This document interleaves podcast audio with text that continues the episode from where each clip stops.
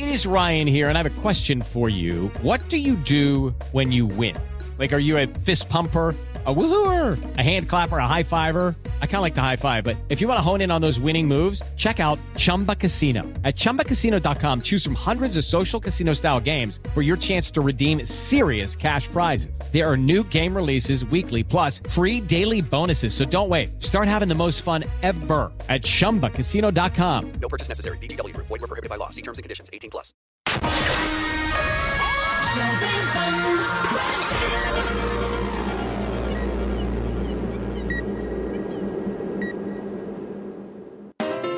Jovem Pan Morning Show. Oferecimento Loja 100. Carnezinho barato é nas Lojas 100. A menor prestação para você. Valeu, Loja 100! Nas lojas 100, você tem tudo o que precisa na hora de comprar. Tem grande variedade de produtos, com estoque até para levar na hora. Tem preços realmente mais baixos, crédito super fácil e a menor prestação. No carnezinho ou no cartão. Nas lojas 100, a entrega é cortesia e a montagem de móveis também é cortesia. De presente para você. É sensacional. Loja 100, 70 anos realizando sonhos. Há 70 anos tem alguém, ainda bem que tem Loja 100. Show.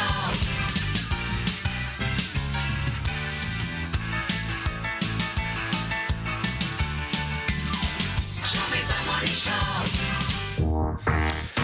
Fala, minha excelência! Bom dia para você que acompanha a programação da Jovem Pan News. Tudo bem? Tudo certo por aí? O Morning Show começa agora e no programa de hoje você vai ver o excesso de decisões do TSE que tem provocado muita polêmica, gente. Os partidos políticos estão incomodados com a quantidade de ações eleitorais que estão acontecendo e a gente vai trazê-las aqui. Nós vamos falar também sobre a entrevista do candidato à presidência da República pelo PT, Luiz Inácio Lula da Silva, ao Flow Podcast. Durante a participação, o petista chegou a dizer que o presidente Jair Bolsonaro se comportou como um pedófilo em episódio com meninas venezuelanas. E mais, Ministério Público investiga racismo em show de Seu Jorge. Cantor se apresentou em clube na cidade de Porto Alegre. Tudo isso e muito mais você acompanha a partir de agora, ao vivo. Vem com a gente, porque o programa de hoje promete. Certo, Paulinha? Certo, Paulo Matias, hoje também Felipe Campos com a gente, que sempre nos atualiza em relação à Fazenda. E parece que por lá, Adriane Galisteu deu bronca. Né? Aconteceu alguma coisa ali que provocou a Adriane que teve que dar bronca em todo mundo. Então a gente vai com essa tag pro comentário de vocês, hashtag dou bronca quando? E aí vocês soltam o verbo lá no Twitter e comentam todos os assuntos do nosso Morning de hoje. Muito bem, o nosso assunto é eleição. Morning Show. Eleições 2022. Vamos começar o nosso programa, gente, porque o candidato à presidência da República pelo PT, Luiz Inácio Lula da Silva, participou ontem à noite do Flow Podcast. Durante a entrevista, o petista disse que o atual presidente da República, Jair Bolsonaro, teve um comportamento de pedófilo em episódio com meninas venezuelanas. Vamos ver. O cara levanta uma hora da manhã para contar mentira na Agora, internet. recentemente, né? É, levantou uma hora da manhã para tentar corrigir a maluquice que ele fez de ir na casa das meninas que, que prestam serviço, que trabalham, sabe, para achar que elas estavam, sabe, ah, fazendo, fazendo qualquer coisa errada. Ele foi lá com segundas intenções. E depois percebeu a bobagem que fez, então resolveu acordar uma hora da manhã desesperado e dizer que o PT que é o culpado, que o PT não sei das contas. O comportamento dele agora, o comportamento no caso das meninas da Venezuela, é o comportamento de um pedófilo. E ele percebeu isso. Por isso é que ele ficou apavorado e tentou se explicar o mais rapidamente possível. Paulinha e o presidente Jair Bolsonaro também se pronunciou sobre esse episódio com as venezuelanas num vídeo ao lado da primeira-dama Michele, né? Pois é, o presidente Jair Bolsonaro gravou na segunda um vídeo exibido ontem em que se explica em relação ao episódio que envolve venezuelanas menores de idade, citadas por ele em um trecho de um podcast que viralizou e que foi usado pela campanha do PT. Nesse trecho, o candidato à reeleição disse a frase que criou polêmica, disse pintou um clima. No podcast, ele conta que as meninas venezuelanas de 12, 13, 14 anos ali estavam se arrumando para ganhar a vida, né? A campanha do Bolsonaro, inclusive, acionou o Tribunal Superior Eleitoral contra a veiculação desse vídeo, afirmando que a frase usada pelo Bolsonaro faz parte do vocabulário recorrente, comum, ordinário do presidente e que representa nada mais, nada menos que a expressão verbal de cunho coloquial. A campanha do presidente requereu a retirada da inserção do trecho em propaganda eleitoral do PT, o que foi acatado pelo TSE. Na determinação do Alexandre de Moraes, inclusive, o ministro diz que houve divulgação de um fato sabidamente inverídico, com grave descontextualização e aparente finalidade de vincular a figura do candidato ao cometimento de crime sexual. Bolsonaro também fez uma live para esclarecer o conteúdo do vídeo no final de semana. Nesse vídeo da campanha que foi exibido ontem, em que o presidente aparece ao lado da primeira-dama Michele Bolsonaro e da representante de Juan Guaidó, Maria Tereza Belandrina, Bolsonaro disse o seguinte: vamos conferir. As palavras que eu disse refletiram uma preocupação da minha parte no sentido de evitar qualquer tipo de exploração de mulheres que estavam vulneráveis. Se as minhas palavras que, por má fé, foram tiradas de contexto, de alguma forma foram mal entendidas ou provocaram algum constrangimento às nossas irmãs venezuelanas, peço desculpas, já que meu compromisso sempre foi o de melhor acolher e atender a todos que fogem de ditaduras pelo mundo. Tá aí então o que disse o presidente Jair Bolsonaro nesse vídeo da sua campanha eleitoral. Muito bem, vamos começar a nossa discussão por aqui. Bom dia, Guguinha. Bom dia. Bom dia, Filipão, Paulinha. Paulinho. Fala, Paulinho. Eu só posso começar por você hoje, querido. É? Por favor. Querido, adorei. Por mim? Pão. Claro. Lá. Adorei. Por quê? Adorei. Porque vejo objetos diferentes daqueles usuais. Não, tá tudo normal. Se o espectador da Jovem Pan é, talvez esteja percebendo que tem alguma coisa de estranha no ar, né? A Zoe não está aqui com a gente. É, o Boletim Coppola não está mais indo pro ar. Ontem a minha querida amiga Ana Paula Henkel leu no Pingo nos Is uma receita de cuscuz. É, e agora eu estou assim. Eu vou fazer o programa assim hoje. Eu acho que é a forma que um jornalista de opinião é, se sente quando ele é objeto das coisas que nós estamos sendo objeto. Eu não posso falar aqui no, no ar na Jovem Pan, não, não por pela Jovem Pan, não, Jovem Pan me dá um microfone para eu falar o que eu quiser, né? Mas eu explico, quem quiser saber o que está acontecendo, eu recomendo que entre nas minhas redes sociais, no meu canal no YouTube, tem um vídeo já que passou de... No YouTube está com 600 mil visualizações, mas nas outras redes já passou de 2 milhões de visualizações. Procurem lá canal Paulo Figueiredo. E eu explico o que, que nós estamos passando aqui na, na emissora. E aí o, o espectador chega às suas próprias conclusões sobre o que está acontecendo com o Brasil. Se o que eu disse que ia acontecer não aconteceu, né? E, e chega é o espectador que chega às próprias conclusões sobre as nossas instituições. Eu não vou falar aqui por é, respeito, carinho à nossa emissora.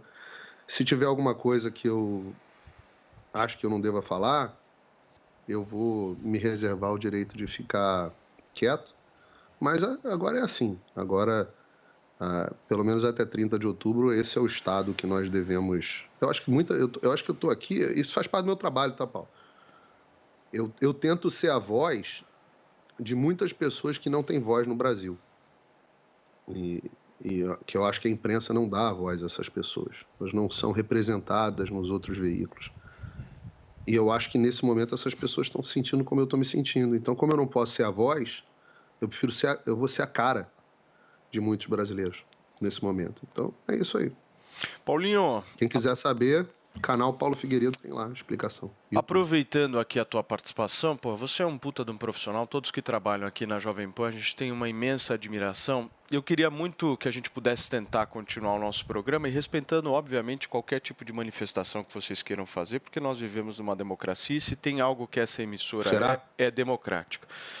O que eu quero te fazer de pergunta é o seguinte. Ontem nós tivemos o Lula lá no podcast do Flow. Eu queria um pouco da tua análise, a tua percepção sobre as falas dele e principalmente o impacto político que essa entrevista teve.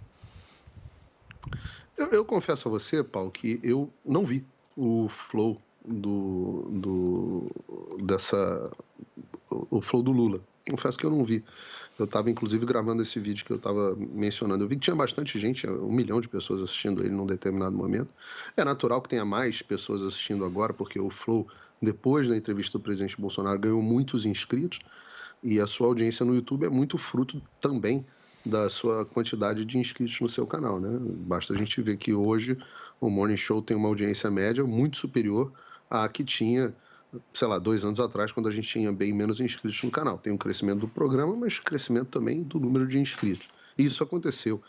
Uh, e que bom, porque eu sempre fui da, da, da tese de que o Lula tem muitos eleitores. Eu nunca achei que Nunca fui dos que falaram que, ah, veja a audiência dos Bolso do Bolsonaro nos podcasts, isso é a prova de que ele está vencendo as eleições. Sempre achei esse um, esse um argumento fraco, por isso eu nunca utilizei. Agora, alguns momentos da entrevista que uh, vazaram aí, ou que se tornaram, viralizaram, uh, são dignos de nota. O primeiro deles, que eu acho que deve estar tá enraivecendo, talvez seja essa palavra, enraging, é, muito os, a comunidade LGBTQXYZ foi o momento que ele disse que é uma mentira dizer que você nasce, nasce homem e depois vira uma mulher. Né? Então, eu acho que ele vai ter que explicar, se explicar para esse público e para o público que ama aí e que simpatiza com essa comunidade. Teve outros momentos. Esse agora que a gente mostrou na reportagem é, também está tá sendo bastante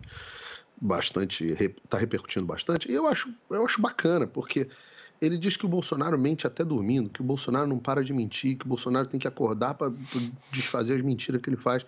Aí, como é que ele, o que, que ele faz? Ele repete uma mentira que ele sabe que é mentira. O Lula sabe que o Bolsonaro não é pedófilo. Ele sabe que não é. Ele sabe o, o que aconteceu nesse caso. É um caso maravilhoso do que se chama de agenda setting, né? A agenda setting que é quando você consegue pegar um tema e jogar ele completamente fora de, de, de proporção no, na discussão pública. E nesse caso, ainda é mais maravilhoso porque quem mais combate a pedofilia e que tem como pauta de campanha forte, sempre teve, desde, desde muito antes, o combate uh, à pedofilia, é justamente o presidente Bolsonaro. Mas eles conseguiram, com uma frase, uma frase, colocar o, o presidente Bolsonaro supostamente como pedófilo. E o Lula vai, fala lá, ele, ele, ele fala, ele fala abertamente. Isso é, isso é, pra, é, assim, será, deveria ser objeto de um processo de calúnia e injúria de difamação. Porque ele fala, ele foi lá com segundas intenções. Ele, ele atribui as intenções ao, ao, ao presidente. E diz lá, com comportamento de pedófilo. Agora, o presidente Bolsonaro pede desculpas aqui se minhas palavras foram mal entendidas, se eu gerei algum constrangimento e tudo mais. Só, assim, que as palavras dele foram mal compreendidas. Ele também, na mesma entrevista, diz: ah, se pintar um clima, né? Se pintar um clima, que ele quer dizer se pintar uma oportunidade. Se pintar um clima com, com o Bruno Galhaço, eu converso com ele. O que ele está dizendo? Vai dizendo que vai comer o Galhaço? Eu acho até que, que o Bruno Galhaço é bonitinho, mas não acho que não faz o tempo. O, o, o, Acho que o Felipe pode falar melhor que eu, mas acho que o Bruno Galhaço não faz o tipo do Bolsonaro. Ele fala também que se pintar um clima com o Congresso, vai aprovar. O que, que ele vai fazer? Vai comer todos os deputados e senadores? Que coisa de maluco isso que a gente está vivendo. Sim. Mas, obviamente, a agenda setting consegue com isso uh, construir uma, uma, uma, uma, uma imagem que fala com o eleitor médio. Agora, eu diria que tem muita gente que sabe que ele está mentindo e vê nesse tipo de comportamento um comportamento oportunista. Então tem esses dois lados. Perfeito, Paulo. Guga, uma coisa que me chamou bastante atenção nessa entrevista ontem foi o tempo.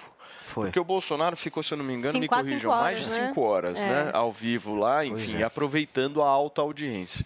O Lula bateu uma hora e meia com um milhão de espectadores, falou que tinham outros compromissos. Por que isso, hein? E deu vazar, e isso foi um grande erro da campanha do Lula, que ficou pressionando ele a cumprir o combinado. Ele tinha outras agendas, e o combinado era que ele seria entrevistado por uma hora e meia. Porém, a audiência do Lula pulverizou a do Bolsonaro. E não tem como a gente tentar conectar isso a um aumento de audiência do próprio Flow. Se fosse isso, teria que ter tido, sei lá, o dobro de audiência do Flow. Será que o Flow aumentou? É, tem duas vezes mais seguidores hoje do que tinha meses atrás, quando quando entrevistou o Bolsonaro?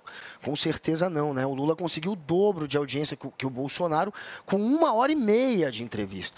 E a entrevista, ela ficou o tempo, a audiência aumentava o tempo inteiro, ela não parou de aumentar. Começou com 300, aliás, começou com 240 mil mais ou menos e foi até 1 milhão e 92 mil, porque eles acabaram a entrevista. Não parou de aumentar. Se continuasse, é provável que teria aumentado ainda mais.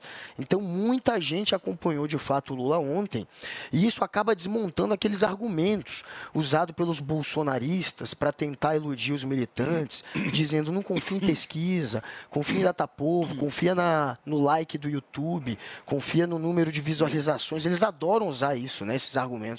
Então isso acaba indo contra essa narrativa de números de views, né, que são tão usados pelos bolsonaristas. O Lula organizado e a esquerda se organizou, como a direita faz para assistir o Lula, conseguiu o dobro de audiência. Isso é significativo. E ele eh, teve uma postura muito boa durante toda a entrevista.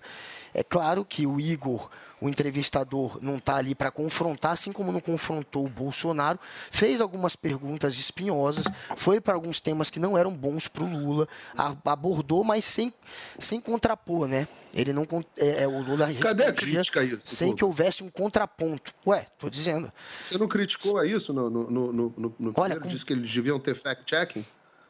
Olha, com o Você falou Bolsonaro. isso? Não, é, então, devia ter ido para cima. você. Você devia ter ido para cima Devia ter também, pra devia ter sido mais incisivo. Não sei em que parte exatamente houve por mentira. que porque nesse da pedofilia, por exemplo, o Lula falou que ele teve essa intenção. Foi a leitura que o Lula fez ao ouvir uma pessoa chegar e narrar que viu adolescentes de podia 14 perguntar? anos e sentiu que teve um crime e entrou na casa, supondo depois que elas eram- garotas de programa. Mas não foi só o Lula que fez esse tipo de leitura. Eu vou ler aqui o Gabriel Chalita. Gabriel Chalita nunca foi de esquerda, muito conhecido aqui em São Paulo.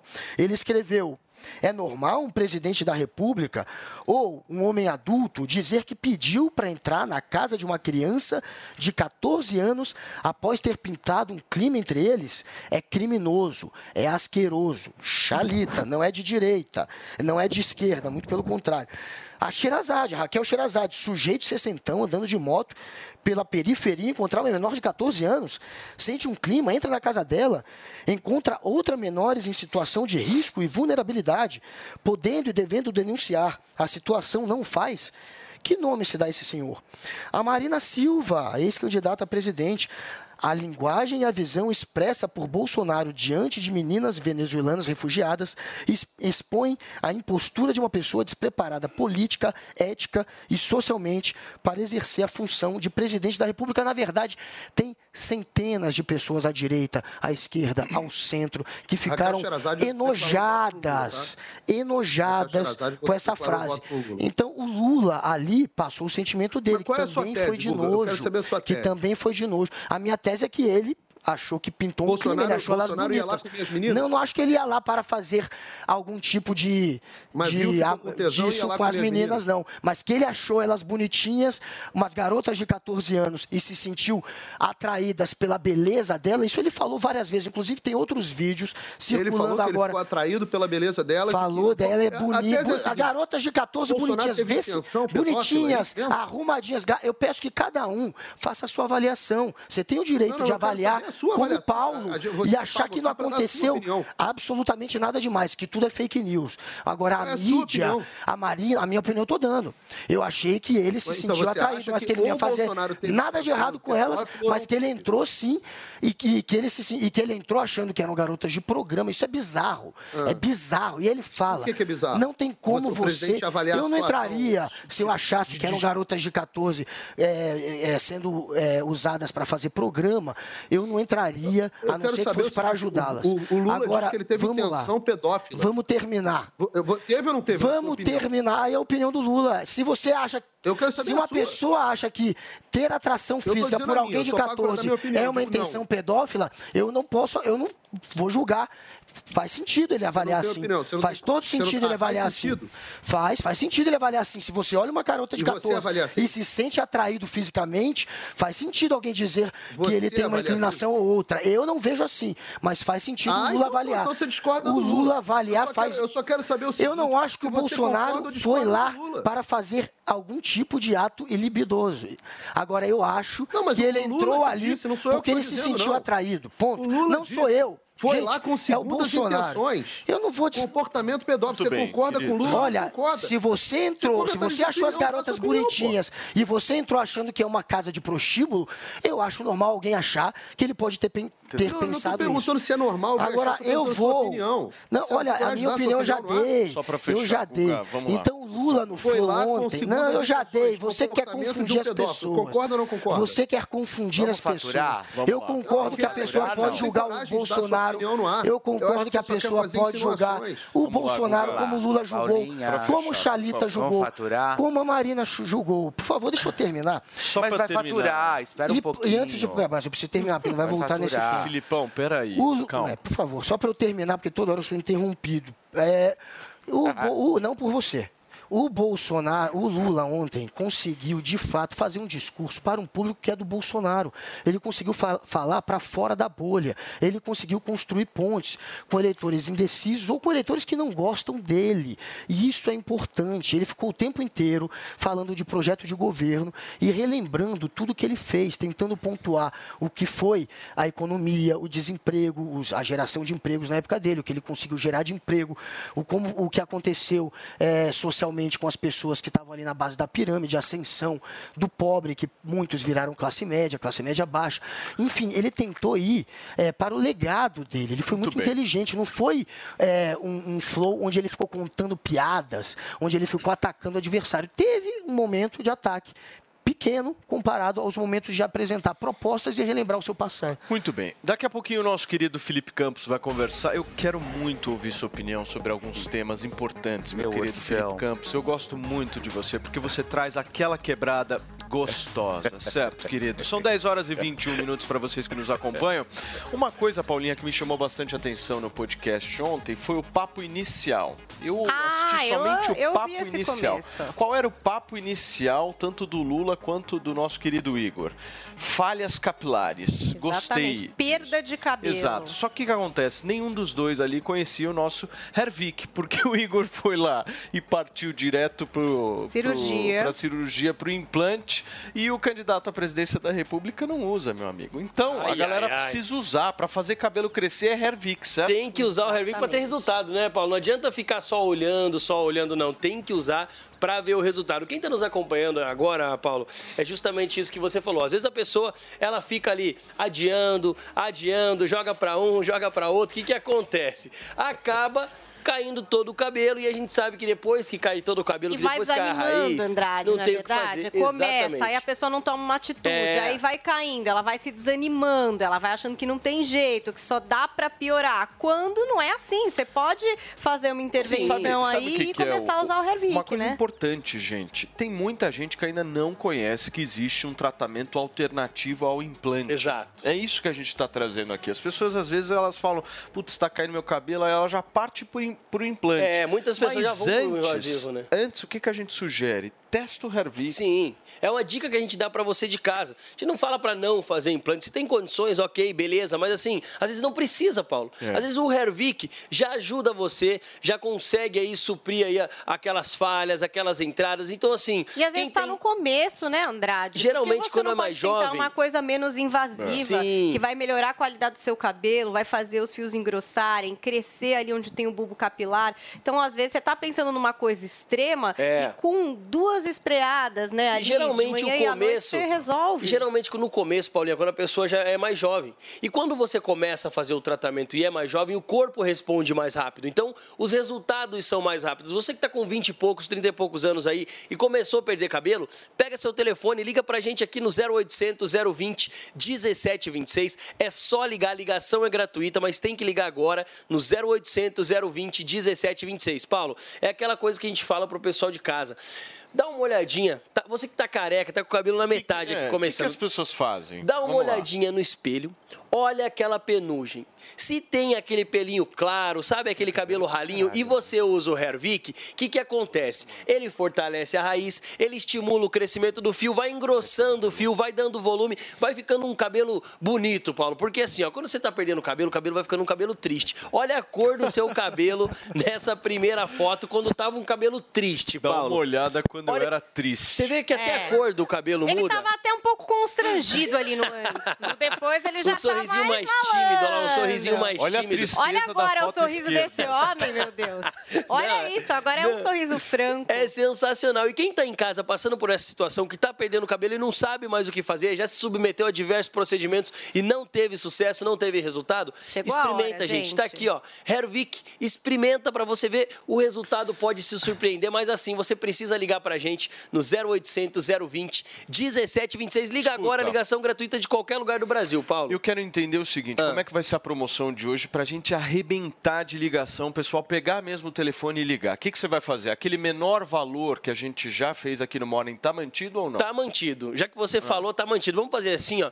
Eu não consigo disponibilizar muito tempo Tá. hoje. Só até 10 e meia, só 5 minutinhos pra audiência que ligar no 0800 020 1726. Então, assim, gente, valor de um ano atrás, desconto de lançamento pra você que ligar no 0800 020 1726. Há um ano atrás a gente dava o desconto de lançamento, mas não tinha brinde, viu, gente? E hoje, além do desconto de lançamento, além do valor de um ano atrás, quem levar o tratamento de um ano vai levar o brinde Hoje nós aqui temos Paulinha Paulinha Olha aqui, gente, tudo super novo, são produtos novos, tecnológicos e que trazem um pouco da formulação do Hervik. Então, ó, Sim. Hervik Ampola, para dar um boost no seu tratamento, todo final de semana você usa o shampoo de uso diário, cabelo soltinho, o couro cabeludo preparado para receber o spray. Exatamente. E o Regener, meu amor, que vai trazer a cor natural do seu cabelo de volta, você tá ficando grisalho. Ó, então é o seguinte, vocês têm até as 10h30 da manhã para pegar Quatro o telefone, ligar agora. no 0800 020 1726, falar que ouviu o Paulo Matias, a Paulinha, o Andrade aqui ao vivo na Jovem Pan News e que vocês querem o menor valor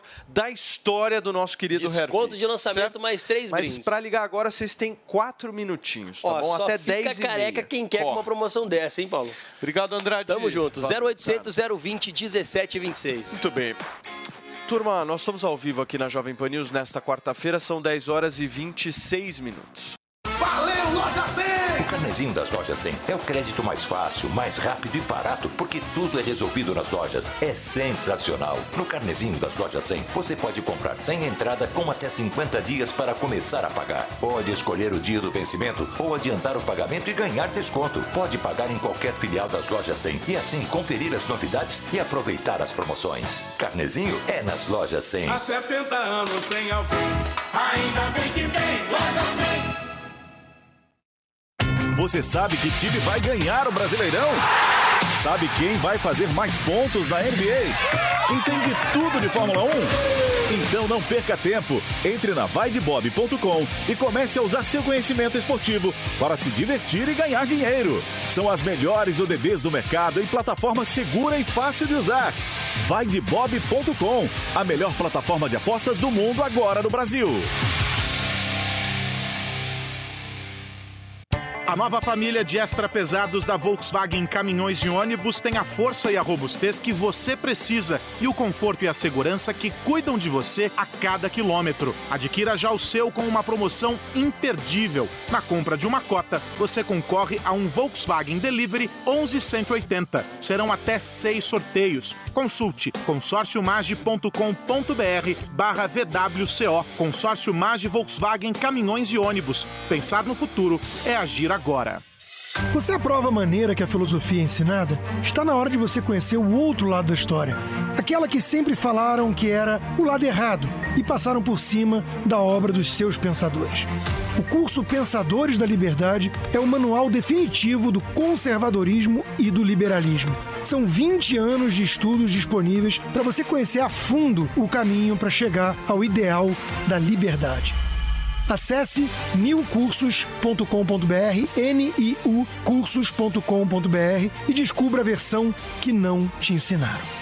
Você sabia que a TIM é parceira do projeto Mulheres Positivas? Todas as clientes TIM têm acesso gratuito ao aplicativo para poderem se desenvolver profissionalmente, com cursos de diversas áreas, encontrar vagas de emprego e ainda ficar perto de onde elas sonham chegar. E sua empresa pode ajudá-las a crescer ainda mais. Seja também um parceiro e ajude a valorizar o talento de muitas mulheres. Baixe o app Mulheres Positivas para saber mais e venha fazer parte desse movimento. Viver é bom, encontrar os amigos é bom, sentar em volta da mesa é bom, viver além do comum. Bom, aqui no Barbacoa é assim. A melhor mesa de saladas que tem. E o sabor da carne vai além. Barbacoa, muito além da carne. No Itaim, Shoppings Day Day em Morumbi ou na sua casa pelo iFood. Só no Barbacoa. Chega ao mercado a nova edição da revista Go Air Business. Confira como o economista Ricardo Amorim se tornou um dos maiores influenciadores do mercado financeiro e empreendedor da sustentabilidade. Saiba como a aviação executiva brasileira teve um desempenho incrível, especial sustentabilidade. Um panorama completo sobre geração de energia, mobilidade e inovação. E mais, relógios, charutos, turismo, moda. Revista Go Air Business, nos melhores points da cidade e no portal goair.com.br.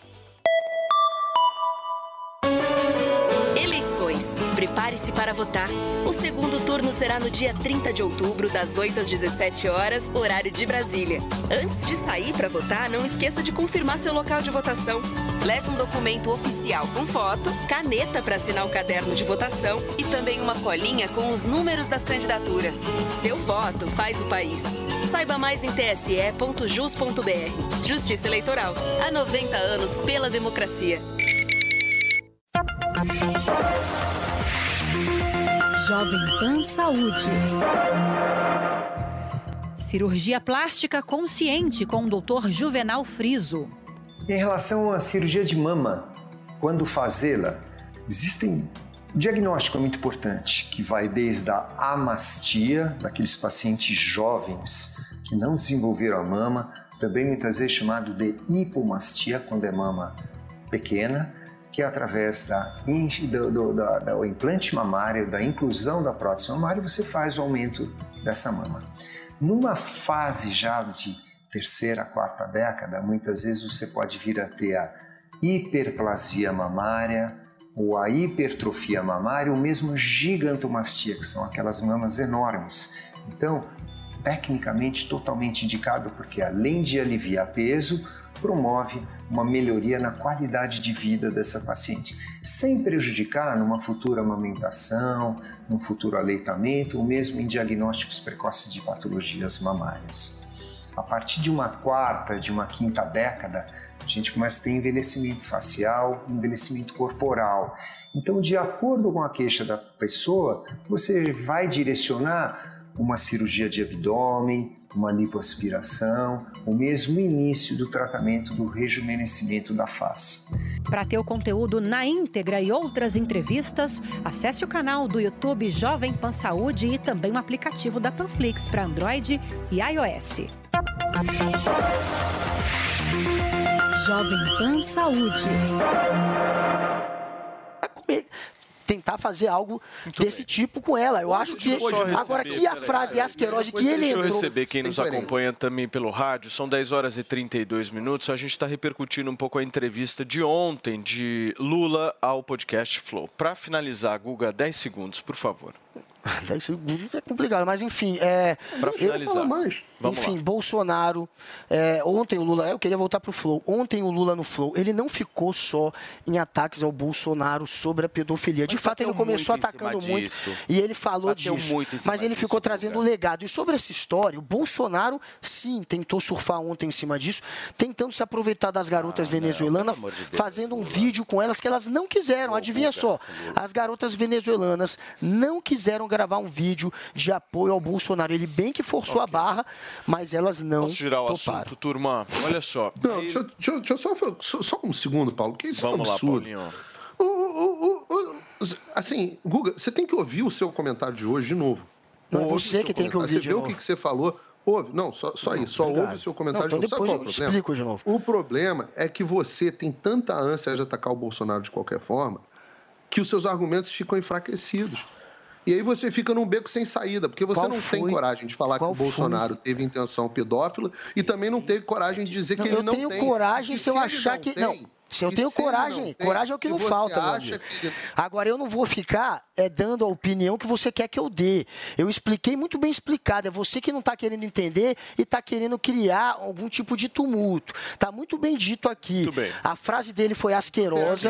Ele, a frase dele denota uma intenção de quem sentiu tá beleza para uma menor. Boca Isso não quer dizer que ele entrou lá para fazer algum tipo de ato. Po- podemos, Fê, você quer fazer só um Não, complemento? o que, que é? é, o, que que é? O, o- o Guga né, trouxe a informação de que o Chalita não era de esquerda. Tudo bem, ele pode não ser, ele pode não ter sido de esquerda. Hoje ele é, porque desde sempre ele sempre foi o braço direito do Alckmin. Tanto que ele foi, é, ele foi secretário da Educação é, no, no, no, No na- governo Alckmin. O Alckmin era adversário do Inclusive, PT. Um Ele dos não é grandes apoiador do incentivadores do Alckmin para ser o vice-presidente. Então, ou seja, hoje ele, do Alckmin para ser, o- pra ser o vice-presidente do Lula. Sim, sim, senhor. O Chalita é, ele o foi, ele foi um A- dos o Chalita não está do lado do. Lula A na gente fechou campanha. ou você Isso é quer fazer mais Mas algum... ele é de Não, esquerda. eu, eu, eu, eu queria continuar, porque eu acho, acho que tem uma coisa importante a ser dita nessa história, que é, é, é fundamental. O, o, o caso em tela, que to- todo mundo esqueceu, o caso em tela que o presidente está citando, de meninas menores de idade que vêm da Venezuela e acabam tendo que se prostituir, esse caso é real. Isso é uma invenção. Aliás, eu recomendo a todos.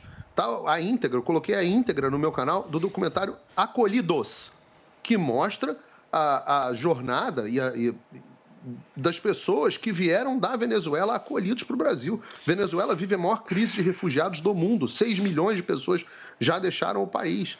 E dos quais praticamente um milhão vieram e foram reintegrados no Brasil. E a gente ouve as histórias deles. Eu recebi para comentar esse documentário no meu canal o General Pazuello, que é o pai da Operação Acolhida, e ele relata, ele relata a situação das, ah, das, das, das, crianças, das, das crianças e da situação de prostituição que ele viu.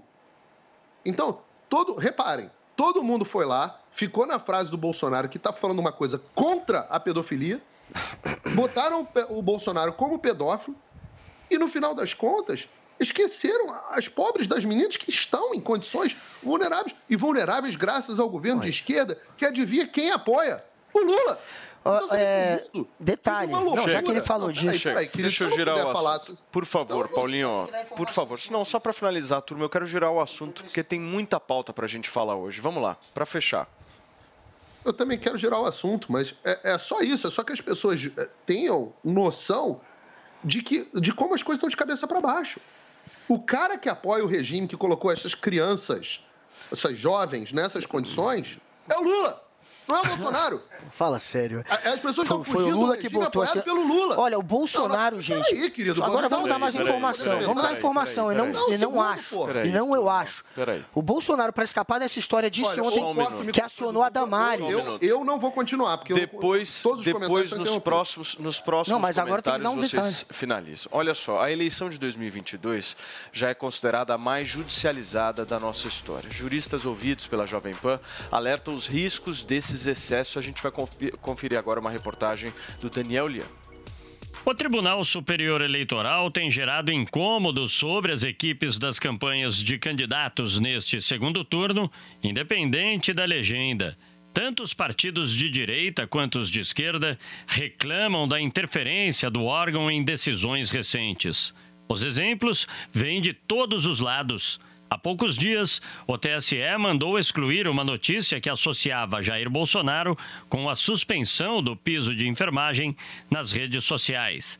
Em outra sentença, determinou que YouTube, Twitter e Facebook apagassem em 24 horas publicações que reproduziam a imagem de outdoors que vinculavam o ex-presidente Luiz Inácio Lula da Silva à facção criminosa PCC e às palavras aborto e censura. Tudo isso tem provocado instabilidade sobre a liberdade de expressão. O jurista Ives Gandra Martins alerta para o fato de que nunca houve uma intervenção tão acentuada e critica o que considera ativismo judicial. O Tribunal Superior Eleitoral tinha uma função de conduzir o processo, mas sabendo que quem decide é o eleitor, eles não interferiam. E nós estamos vivendo hoje um período de muito maior interferência. Na minha visão, tem havido um ativismo judicial que gera insegurança jurídica. Na visão deles, estão corrigindo o rumo dos outros poderes e não permitindo distorções. Eu entendo que não é função deles fazer isso. Função do eleitor saber como vai escolher e quem é que vai indicar quais serão os seus representantes. Sempre foi assim no Brasil. Nunca houve uma intervenção tão grande como essa que estamos vendo agora na eleição de 2022. Já Cristiano Vilela, advogado especialista em direito eleitoral, indica que a justiça tem que aparecer o mínimo possível e faz até uma analogia ao futebol. Isso é uma preocupação que, de uma forma geral, a justiça eleitoral, os eleitoralistas têm bastante, que é no sentido de seguir o princípio de que a justiça eleitoral ela apareça o menos possível, de que ela venha justamente em sendo provocada para fazer com que estabelece a lei seja de fato aplicada. Eu faço uma avaliação na linha do, do da atividade esportiva. Eu acho que o bom futebol é aquele futebol livre, aberto, onde todo mundo pode jogar, ver as jogadas aí dos seus craques. Então, numa analogia agora com a disputa política, a gente vê que é, muitas vezes esse caráter excessivamente judicial ele acaba fazendo com que os candidatos não possam se colocar tão livremente, acabem restringindo um pouco a sua forma de divulgar e que na verdade não é isso que a gente gostaria. Acho que a gente gostaria de que os candidatos tivessem mais liberdade para poder falar, para poder colocar as suas propostas. Então, infelizmente, o jogo acaba ficando um jogo feio. Já César Dário Mariano da Silva, procurador de Justiça do Ministério Público de São Paulo, aponta que fatos não podem ser sonegados ao público, porque a população precisa saber em quem vai votar e o acesso ao máximo de elementos ajuda na escolha. Isso não pode ser sonegado da população que tem o direito de saber daquele fato que ocorreu. Não pode, em cima desse fato, se fazer qualquer tipo de ilação, elocubração, visando é, prejudicar ou beneficiar alguém. Ele acrescenta que o aconselhável é que as decisões do TSE fossem celebradas pelo colegiado e não, em sua maioria, de forma monocrática. Eu sempre disse que, que direito é ideologia, né? vai muito da ideologia de cada um. E dentro da ideologia existe inclusive a simpatia. Há quem simpatiza mais com A e quem simpatiza B com B. Não poderia ser assim, mas isso a gente não consegue tirar do ser humano. Acaba sendo imanente ao ser humano porque faz parte da ideologia dele. Então, nós poderemos ter decisões totalmente diferentes se o sujeito tem uma ideologia A e o sujeito tem ideologia B. E, de acordo com a personalidade do intérprete, nós vamos ter decisões diferentes. Por isso que o ideal não é ter decisão monocrática. As decisões elas devem ser sempre colegiadas, porque nós teremos essa divergência de ideologias, né, de ideias. Há uma unanimidade entre juristas e advogados de que quanto menos intervencionismo por parte do TSE, melhor para o processo eleitoral. De acordo com o ex-presidente do Tribunal de Justiça do Estado de São Paulo, desembargador Ivan Sartori, os eleitores devem ser municiados de informações que auxiliem o debate construtivo de ideias. Acho que o Tribunal Superior Eleitoral vem interferindo demais aí nas, na campanha. O judiciário ele tem que ficar equidistante né, e tentar é, deixar com que os candidatos apresentem as informações necessárias, as informações que realmente elas têm que chegar aos eleitores. E quanto menos interferência, né, é, melhor porque deixa com que o leitor, efetivamente, e o próprio candidato fiquem livres para a escolha e para também demonstrar o seu interesse, as suas falas, etc. E tal. Para o desembargador, cabe aos eleitores julgarem os conteúdos apresentados. O judiciário tem que ficar equidistante. O judiciário simplesmente, ele, é, principalmente o eleitoral, ele não pode é, tirar a independência e afastar a independência dos candidatos de poder fazer uma campanha livre, manifestando e mostrando aquilo que o, o outro candidato possível, presente, possivelmente apresente de negativo. Agora, o público é quem vai julgar, é o eleitor que vai julgar se aquela campanha é uma campanha honesta, uma campanha séria, se é uma campanha que realmente é, se pauta pela, pela legalidade, pelo interesse público, o povo vai julgar isso. né? Então, essa interferência me pareceu um pouco exagerada no, ponto, do meu ponto de vista. O entendimento é que os valores da democracia e da Constituição não podem ser abalados. O eleitor que está sendo tratado como vulnerável com as sucessivas intervenções é quem tem o direito de discernir o que é verdade ou mentira. Para Ives Gandra, a liberdade de expressão é que está em jogo e não pode ser cerceada. A liberdade de imprensa também é colocada em foco. Uma coisa é evitar uma notícia falsa, caracterizar a falsidade.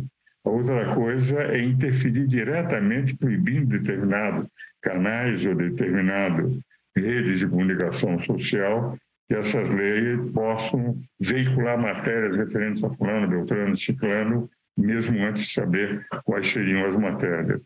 O jurista destaca em uma frase qual deve ser o papel do Tribunal Superior Eleitoral. É para conduzir o processo eleitoral e não para interferir no processo eleitoral.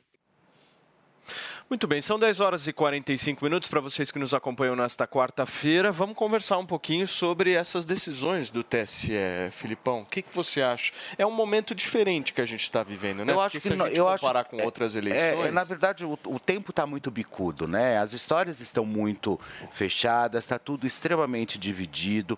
Eu acho que também ir por esse caminho de, é, é, de criminalizar também o TSE e tentar esburacar, tentar é, é, jogar, enfim, ligar o ar-condicionado ou o ventilador é, de forma completamente equivocada.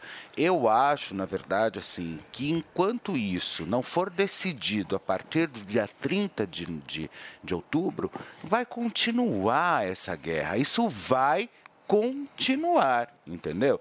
Então, assim, um disse, o outro falou, o outro tentou, o outro veio, o outro. Enfim, agora o que adianta? O que adianta é a gente se colocar diante o nosso papel de povo, né? De eleitor tentando escolher sempre o melhor. Ainda bem que a gente tem essa opção de escolher os melhores ou de, de fazer as, as escolhas, porque eu sempre digo que a, unanimidade ela é muito burra, né? Essa é a grande verdade. É, eu, eu acho que a partir do momento que você começa a realmente ter esse dever de cidadão e de escolher as pessoas que você vai colocar no poder, você tem que tomar cuidado, você tem que saber olhar, admirar e olhar e não ficar olhando pelo buraco da fechadura.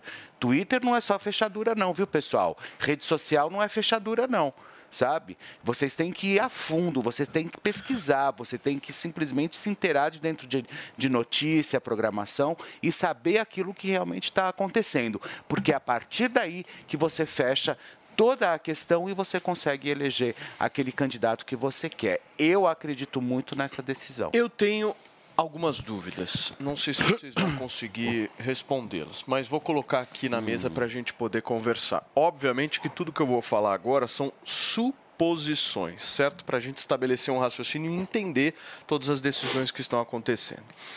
Vamos imaginar uma diferença entre acusação e opinião. E eu acho que há uma linha muito tênue entre essas duas coisas. Quando uma pessoa vai lá e acusa e quando uma pessoa vai lá e opina. Vou dar um exemplo. Se uma pessoa chega e fala o seguinte: o Lula, se uma pessoa absolutamente hipotética chega e fala o seguinte: o Lula é um ladrão, cometeu de alguma forma algum tipo de crime. Isso aí a pessoa está fazendo uma acusação, certo? Claro. E aí, perante a lei, ela vai ter que apresentar o ônus da prova em relação Que daí a você vai para moral. Beleza. Beleza. Não é? Ok. Agora, e se uma pessoa chega e fala o seguinte: porra, a minha opinião é que o Lula não me transmite honestidade. Eu acho esse cara meio desonesto. Uhum. Eu tô incorrendo em crime? Nesse caso, eu não E vi aí? ninguém com esse tipo de opinião as- é, indo para esse lado Vocês ser, percebem a diferença das coisas? ser censurado. O que eu tô vendo eles tirarem, tá tirando muita coisa do ar. Porque, de fato, já foram mais de 22 mil denúncias de fake news este ano. Eles estão sendo acionados, o TSE está sendo cobrado e o TSE precisa agir.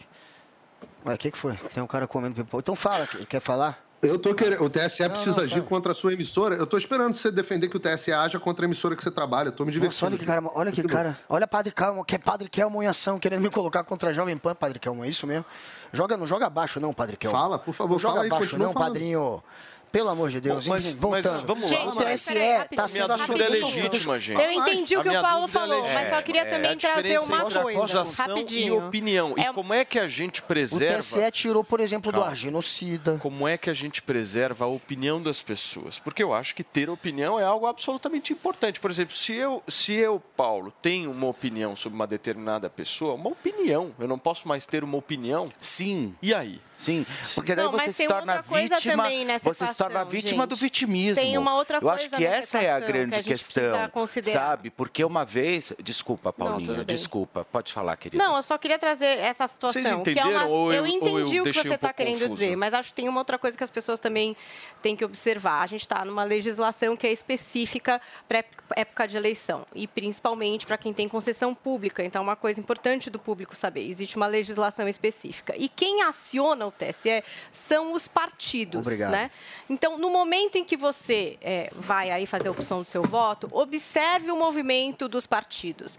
O que esses partidos pedem exatamente ao TSE? E aí depois tem essa parte do TSE também, porque depois eles aprovam ou não, né? Eles vão tirar do ar ou não vão tirar do ar. Mas os partidos também têm esse lugar, né? Então, de repente, você fala assim: ah, ali, sei lá onde, alguém falou isso e ninguém fez nada, o TSE não fez nada. Porque, muito provavelmente, nenhum partido acionou o TSE nesse sentido. Então, é, é importante também que vocês vejam quem é que está usando dessa judicialização para que conteúdos não sejam veiculados. Quem é que está mobilizando o TSE nesse sentido para que certas coisas não sejam ditas? Exatamente. Porque essa é a dinâmica eleitoral. Então, essa observação é importante. Porque às vezes você diz assim: ah, mas nesse canal tal, é, chamam, por exemplo, Bolsonaro de genocida e não aconteceu nada. Muito provavelmente porque o partido do Bolsonaro não acionou o TSE nesse sentido. Ou acionou e o TSE decidiu que pode chamar, por exemplo, aí está na responsabilidade do TSE. Então a gente tem dois jogadores aí em campo. Quem O jo- aqui concorda TSE. com a remoção de conteúdo de veículos jornalísticos por um tribunal eleitoral? Por favor, levanta a mão. Paulinho, a gente vai responder essa sua pergunta daqui a pouquinho. Eu vou para um rápido intervalo comercial e a gente já volta aqui na Jovem Pan. Shout. Finalmente chegou o dia da definição da Copa do Brasil. E o bate-pronto desta quarta-feira traz absolutamente tudo acerca do duelo decisivo entre Flamengo e Corinthians. Com a análise completa do seu time favorito de comentaristas na melhor resenha esportiva do rádio. 15 para as 10 da noite, a bola rola no histórico Maracanã para a grande decisão do torneio nesta temporada de 2022. E é claro, tudo do melhor debate esportivo você vai acompanhar aqui. Bate pronto. É resenha e debate. É bate pronto. De segunda a sexta ao meio-dia. Em todas as plataformas da Jovem Pan Esportes. Valeu, Loja 100! Nas lojas 100, você tem tudo o que precisa na hora de comprar. Tem grande variedade de produtos, com estoque até para levar na hora. Tem preços realmente mais baixos, crédito super fácil e a menor prestação. No carnezinho ou no cartão. Nas lojas 100, a entrega é cortesia e a montagem de móveis também é cortesia. De presente para você. É sensacional. Loja 100, 70 anos realizando sonhos. Há 70 anos tem alguém, ainda bem que tem Loja 100.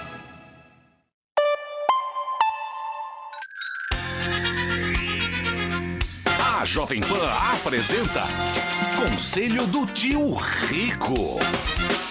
Senhoras e senhores, meu nome é Daniel Zuckerman. Eu tô rindo aqui com o tio Rico, esse é o conselho, mas calma. O que você tá reclamando de Trancoso? Porra, eu acabei de voltar de Trancoso. Mas você vai muito pra Trancoso, tio? É, pois é, a minha mulher pede, diz que a água da Bahia faz bem pra ela, nós vamos. que hotel que você tava lá, tio? Ela queria conhecer aquele Estrela d'Água. Lá no quadrado, né? Não, o Estrela d'Água não fica no quadrado, fica um pouco mais longe. É. E ela queria conhecer o jardim, não sei o que. Tá bom, vamos, Mas Betina. Você tava bravo que ela quis levar o cachorro. Como chama o cachorrinho? Os cachorros, né? Esse é o problema. Você viaja É uma que- matilha. Só que ela não come ração, você me disse. Tinha que comprar o Não, frango. eu- você quer entender o que aconteceu? A gente ia jantar e ela pedia prato pros cachorros. Bom, e Trancoso é assim, cara, piscou, gastou mileto. E ela pedindo, pedindo, pedindo, seis pratos pra seis cachorros, vai meter na Quanto pera custa lá. um Tostex em Trancoso, assim, na Ah, promoção? Menos de 500 você não paga no Tostex. É Falei, caro, "Mentira, né, você- meu?" Você tá levando seis pratos pra cachorro? Não, porque eles merecem. Tá Mas bom. Réveillon você não gosta lá da festa do Taípe, você Não, nunca eu mais vou foi. em baixa temporada. Adoro Trancoso, adoro. Sim. Mas só em baixa temporada. Mas é o seguinte, então já que a gente tá falando de viagem, Trancoso, tem a turma aqui reclamando, nem sei como é que você vai, se você pega seu avião. Que avião que você tá agora, tio? Qual que você pegou? Nós estamos com o Global 7500. Ah, o Esteves tem um. Tem? É, ele me copiou, né? Ele gosta de copiar, Ele- Esteves. Não, ele quis, falou, tio, você acha que vai, vai no Globo ou vou no Gol? Eu falei, vamos no Globo. Aí ele comprou um igual e pintou um pouquinho diferente, mas se botar um do lado do outro é a mesma fuça. Pô, mas eu sei que você não quer, você só vai de avião, não quer mais gastar gasolina, a gasolina tá cara, petróleo, quanto tá o barril agora? Puta, o barril de chope? Acho que compensa mais a gente falar do barril de chope, porra. Vamos falar, vale a pena apostar na alta do petróleo? Como é que ficam as ações? O que que você tem para nos aconselhar? Zuki, uma coisa é você apostar. Quando eu falo apostar, é apostar mesmo. Quando Tá você bom. fala de commodity, é muito difícil você prever. Sabe por quê? Por quê? Commodity, quando a gente fala de gás, de petróleo, de câmbio, de dólar, eles são tão sensíveis a questões externas que estão fora do controle que é impossível você de fato acertar um call de dólar, de commodity, qualquer que seja. Tá bom. Então faz sentido a gente olhar empresas que têm um fluxo de caixa grande principalmente em dólar. Você quer tomar risco de dólar? Compra uma ação ou um fundo que tem exposição a fluxo em dólar, ou que tem exposição cambial. Interessante. É mais inteligente do que você comprar puramente o câmbio. Tá bom. Porque se aquilo oscila. E oscila muito. Ah, porra, o, o câmbio, o dólar, o dólar saiu de quase 6 para 5, para 4,90. É. Agora, se você comprar uma empresa, a Vale, por exemplo, que vende muito para a China, o fluxo dela cambial é muito grande em dólar. Show. Então você passa a ter um valor intrínseco através da empresa e uma exposição no câmbio. Agora, puramente commodity é cagada, experiência própria. Porra, eu gosto é sempre vem dando aula. Ô tio, é o seguinte, a gente dá muito beijo grande, mas o que é um clássico são as frases do tio Rico. E a partir de agora, antes de ir embora, antes de dar tchau, eu quero uma frase para quebrar a cabeça das pessoas que estão escutando. Tem uma que eu botei no Instagram e fez um puta sucesso. Diz o seguinte: O melhor professor que existe é a experiência. Ele cobra caro, mas explica bem. Sensacional. Vou aplaudir.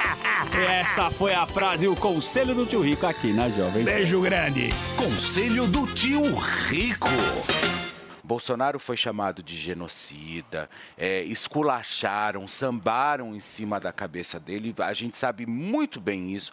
Vocês melhores do que eu, porque vocês estavam aí durante todo esse tempo cobrindo exatamente isso. Então nós sabemos que existe realmente uma curva inclinada ali, que às vezes fecha o olho, realmente passa realmente uma venda nos olhos em relação ao, ao Bolsonaro, em relação às questões que vêm a partir ali do, do, do, do Bolsonaro. Então, é, eu acho que, óbvio, respeito, achei eu incrível. trouxe só como eu achei, funciona, é, gente. Eu achei É incrível. como Não, funciona. vo- não, Agora, você trouxe aí a vamos dinâmica. observar as duas decisões. É, você trouxe quem a dinâmica. acusa, quem É. levanta Dos e como dois o lados, TSE Você decide. trouxe, você trouxe, eu acho que você trouxe a dinâmica e ok, eu acho interessante o público saber disso mesmo. Eu acho, mas que a gente também não pode desconsiderar que tá que é O ativismo é- judicial, é isso que a iniciativismo dizer. Aí é uma judicial análise que você é, pode fazer a idiota, sabe? disso. Que, que infelizmente... O genocida foi retirado do ar. Ah, não foi, mas a gente sabe que não é bem assim, Não, né, você não Guga? pode fazer propaganda A gente sabe que falando não que é é bem assim, Deixa né? eu responder a pergunta do A gente, Paulinho. a gente é vítima de um vitimismo e eu quero falar disso depois. Porque o Paulinho perguntou bem precisamente o que, que a gente achava sobre a Retirada retirada, do ar de conteúdos jornalísticos. Foi essa a sua pergunta, certo, Paulo?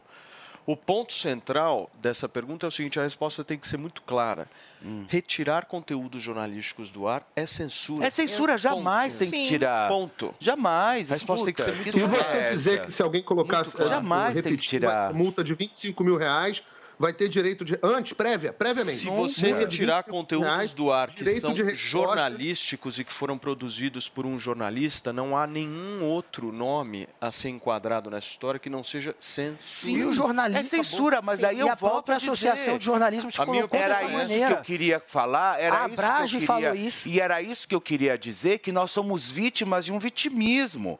Porque, na verdade, quando eu disse que o pau que bate Chico também tem que bater em Francisco, então se você vai bater em um, você bate no outro também. Não vem simplesmente só querer amansar, ou, por exemplo, vamos tirar agora todo o conteúdo porque está agredindo, porque está falando, porque está fazendo acontecer. Opa, que história é essa? Então, quer dizer, joga no lixo praticamente toda uma empresa, joga no lixo todos os profissionais que nela trabalham. E eu não estou dizendo só quem vem para frente da câmera ou quem abre o microfone e vai para frente da, é, é trabalhar. Eu estou falando dos câmeras, operadores de áudio. Existem famílias por trás de cada profissional daqui. E não é assim que você trata simplesmente uma instituição séria, que está há quantos anos no mercado e que ajudou a escrever, sim, a democracia, a política e, e toda a história do nosso país, do nosso Brasil e da comunicação. O Fê, sabe? E eu acho que não é, e não é dessa forma, não é dessa forma, e mais uma vez eu falo, nesses tempos bicudos que nós estamos vivendo, não é dessa forma que, você, que a gente vai resolver, querendo calar a boca da imprensa, querendo calar a boca de pessoas que realmente sabem fazer aquilo que estão fazendo. Que ninguém aqui é idiota. Paulinha não é, Guga não é, você não é, ela, cada um tem a sua partidária. Imagina Paulo Figueiredo lá fazendo um trabalho é, é, é, elegantérrimo, sempre de uma forma extremamente pontual. Desculpa, mas você ia falar. Não, não, é que é, são várias as ações que a gente está vendo acontecer, né? A gente já viu acontecer aqui na Jovem Pan, a gente já viu acontecer em outros lugares. Vou citar, por exemplo, o caso da Brasil Paralelo. A Brasil Paralelo é um caso que me chama bastante atenção, porque houve uma censura de um documentário que não foi para o ar. É, a censura prévia, é o que o Paulo Isso Figueiredo está trazendo aqui, essa questão da cen- censura prévia Isso e realmente eu nunca tinha multa, visto. né? Ou seja, um veículo ser impedido de colocar um documentário que não foi para o ar, que não se sabe o conteúdo desse documentário. Sim. Ou seja, isso precisa ser rechaçado. Não, e simplesmente. Nós precisamos de- ter bom senso. É claro, e, e- bom e outra coisa. É, é, e Nem vezes- do regime militar. E outra Nem do regime coisa, militar. e outra no regime coisa, militar você tinha ainda a opção de enviar para o censor para saber se podia colocar ou não.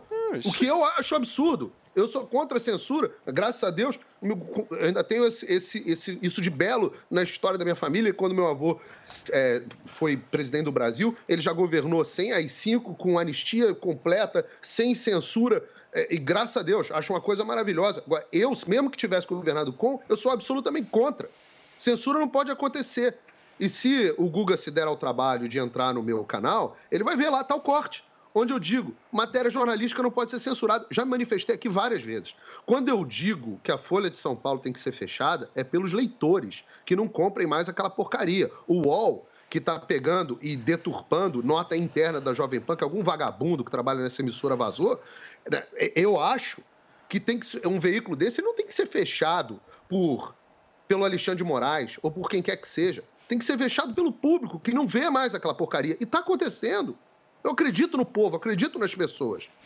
Agora, tem gente aqui no programa que defendeu o TSE durante todo o momento. E eu falei, o chicote vai mudar de mão. Uma hora isso vai, esse monstrinho que você está alimentando vai voltar para te comer, para te morder. E voltou. E está aqui no ar. E esse é o momento de virar e falar assim: tem razão, eu estava errado. Eu não vi que essa censura ia descambar no que está descambando. E eu posso avisar vocês todos que estão no ar. Eu não posso falar muito mais. Eu não posso falar muito mais porque eu sou proibido de falar muito mais. Mas eu posso dizer para vocês: vai piorar muito ainda. Isso é só o começo. É, eu não. Isso cara, olha, é, só o eu, eu acho, eu acho que a, a liberdade- forma. A forma é, Deixa eu terminar, por favor. Desculpa. Gente, uma vez que a liberdade ela é tomada, ela só é recuperada através de luta, através de sangue. Nenhum tirano abre mão, nenhum tirano abre mão de poder por vontade própria. Então, você, jornalista, que está do outro lado, que está muito feliz batendo palma, porque somos nós hoje que estamos sendo censurados, você pode esperar, queridão, porque o chicote muda de mão. Eu tô brigando por você também. Pela Patrícia Campos Melo, que vai no, no- no debate fazer pergunta justamente em favor da censura. Pergunta dela é uma proposta de censura. Eu tô brigando por você, para que você possa contar suas mentiras na Folha de São Paulo. Eu tô brigando por todos vocês, todos os Mônicas Berg, todos os, o- o- os vingadores dos energúmenos. Todos os vingadores, eu tô brigando por vocês, que eu quero que vocês possam falar. A única forma de eu garantir que vocês nunca mais tenham credibilidade é que vocês continuem falando. Mas eu quero poder falar também. Essa é a única coisa que eu quero. Não tem debate, não tem discussão quando o outro lado quer te calar. Quando o outro lado quer calar você, não há diálogo. Diálogo. Duas conversas, duas ideias. Se o outro lado quer te calar, não há diálogo. E reparem, nós somos proibidos hoje de falar fatos. Fatos. Porque podem levar o eleitor a conclusões equivocadas. Ora, vem uma recomendação para que a gente não faça, e eu vou parar por aqui, que a gente não faça críticas a um tribunal. Qual o regime que a gente tem medo de fazer crítica a uma autoridade constituída, gente? Pelo amor de Deus. Qual o regime? Então, assim, numa boa, eu não vou continuar porque é isso aqui que eu tenho a dizer. Muito bem, turma. Nós estamos ao vivo aqui na Jovem Pan News, são 11 horas e 5 minutos. Paulinha, não, tá fácil, mas a gente Mas vai ele seguir. voltou, não sei. E ele voltou, exatamente. Meu querido Andrade, bom Diga. dia para você. Quando você volta, significa que as ligações lá no, na nossa queridíssima Ervic explodiram, é verdade? Exatamente, é verdade. Eu não sei porque ainda a gente faz esse tempo curto de promoção. Não, não tem como a gente deixar. A gente tem que estender, por isso que eu voltei, para estender a promoção de quem não aproveitou, gente, para conseguir aproveitar, pegar o telefone, ligar para a gente no 0800 020 1726. Você é homem, você é mulher que está sofrendo com queda capilar, não sabe mais o que fazer, já se submeteu a diversos procedimentos aí e não teve resultado. Tá esperando o quê? Tá aqui, gente, um produto que nós estamos trazendo aqui na, na rádio, na Jovem Pan, há mais de um ano, que tem um laudo de eficácia comprovado pela Anvisa, que tem o teste de eficácia comprovado pela Anvisa, que tá fazendo muito careca ficar cabeludo. Então você que está nos acompanhando aqui agora, gente, pega o telefone, aproveita para adquirir o seu no 0800 020 1726. Paulo, essa imagem que você está vendo de antes e depois é Caramba. algo sensacional. Por quê? Sim. Porque a gente consegue ver um caso parecido com o seu, certo, Isso é Paulo? verdade. O que, que acontece? Na primeira imagem ali do antes, por exemplo, você vê o cara com a clareira ali já, consegue ver o fundo do cabelo. Porém, tá naquela situação do quê? Você consegue ver que tem alguns pelinhos bem claros, alguns fios bem claros.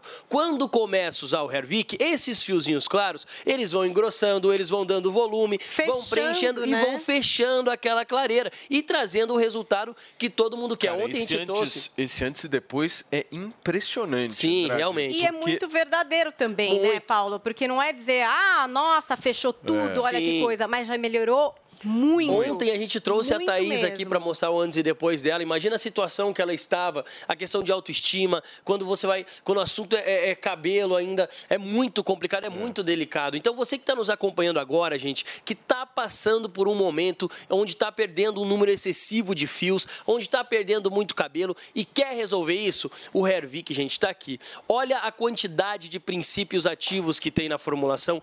Tudo isso daqui, ó, é princípio ativo que faz o quê? Que vai lá na raiz do seu cabelo, que fortalece a raiz do seu cabelo, que estimula o crescimento do seu fio, podendo fazer aí careca ficar cabeludo de novo. Então, para homens, para mulheres, para preencher falha no cabelo, na barba o Hervik é sim o melhor produto que tem hoje. Então, gente, tá esperando o quê? Já liga 0800 020 1726, como a gente já falou, Paulo, tem gente que fica na dúvida. A gente trouxe ontem um depoimento ao vivo, que é o que a gente sempre faz. A gente desafia os nossos ouvintes a fazer a foto do antes e depois, a cada 15 dias tirar Sim, uma foto para que já comparar. mandaram, né, Andrade? Tem o do Dezenas por Paulo, que dia. vocês acompanham aqui desde o começo que ele começou a usar, já usa o Hervik há um ano. Sim. E tem também o das pessoas que acabam comprando, porque a gente tem um ano de produto aqui no Morning, né? E as pessoas recomprando esse produto.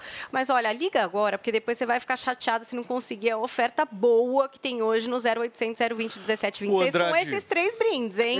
Que eu vou Exatamente. pedir sim os brindes maravilhosos desses produtos novos que tem a tecnologia do Uma dúvida. Diga. A gente fez Ah. aquela promoção de lançamento, que é o Isso, desconto, o desconto de de lançamento. um ano atrás. E esse é o desconto mais poderoso que a gente já fez. É o menor certo? valor já anunciado que é assim, ó, quando você vai lançar um produto, você quer que as pessoas conheçam o seu produto. Perfeito. Então você lança ele num valor acessível a todo mundo, valor baixo, para que todo mundo conheça, ok? E no começo a gente não dava brinde. Então, além de você pagar o menor valor já anunciado, você ainda vai levar três brindes para casa que complementam o tratamento. Gente, o shampoo, como a Paulinha falou, que é sensacional. Muito bom o, esse shampoo, o- As gente, ampolas aqui, e o regenera. Então, assim, três brindes você vai levar para casa. Só que atenção, Paulo, só para deixar bem claro. Quem adquiriu o tratamento de um ano do Hervik Hum. vai garantir os três brindes. Então, levou o tratamento de um ano, garante o menor valor já anunciado no Hervik e mais três brindes. Então, assim, gente, você homem, você mulher, como a gente tá falando aqui, quer preencher falha na barba, falha no cabelo, tá com aquela entrada, tá ficando calvo, Dá careca.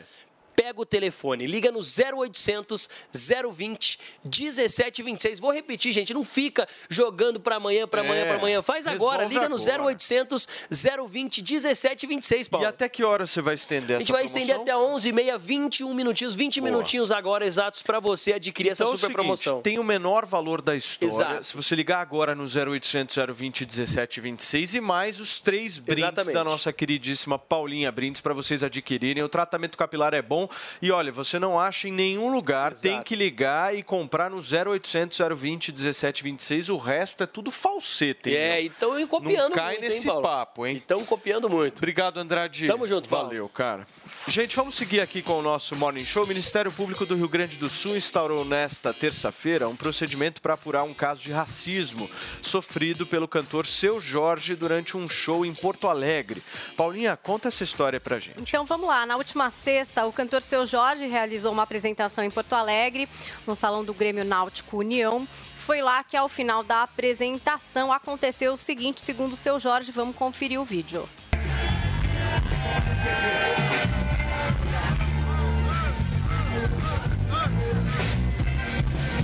Esse é o vídeo é, que está já no domínio aí da investigação a respeito desse caso, que é o vídeo ali da plateia, né? Mas eu queria mostrar agora o vídeo do seu Jorge, que é ele contando o que aconteceu. Vamos conferir. Quando eu cheguei atrás do palco, eu começo a escutar muitas vaias e xingamentos. E logo por conta disso, eu percebi que não seria possível voltar para fazer o famoso bis. Mas sozinho retornei ao palco e, de maneira respeitosa, agradeci a presença de todos, me despedi do público presente e me retirei do local do show. Na verdade, o que eu quero dizer aqui é que eu não reconheci a cidade que eu aprendi a amar e respeitar. Daí ele continua. É um vídeo bastante longo, se vocês quiserem conferir na íntegra, que está lá no perfil do seu Jorge. Né? O clube se solidarizou com o artista, diz que vai apurar o caso. Ontem, como o Paulo trouxe, o Ministério Público do Rio Grande do Sul instaurou um procedimento investigatório no mesmo sentido. A Promotoria de Justiça de Defesa dos Direitos Humanos de Porto Alegre deve solicitar ao Grêmio Náutico União informações, mídias e instrumentos de prova relacionados aos fatos. A gente mostrou aqui um dos vídeos né, que traz ali esse momento. Então, o que você vê ali, pessoas, é, enfim, é, vaiando mesmo o seu Jorge, é o que dá para observar bem, né?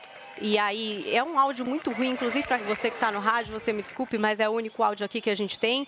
E o seu Jorge disse que ouviu aí esses xingamentos, é, chamando-o de macaco, imitando o macaco. Até outras pessoas me mandaram vídeos dizendo que nesse show o seu Jorge teria, enfim, feito menções políticas ali e tal, o que obviamente não justifica racismo, mas que isso justificaria talvez essas vaias que são ouvidas. Então, tá aí, vai ser investigado e apurado.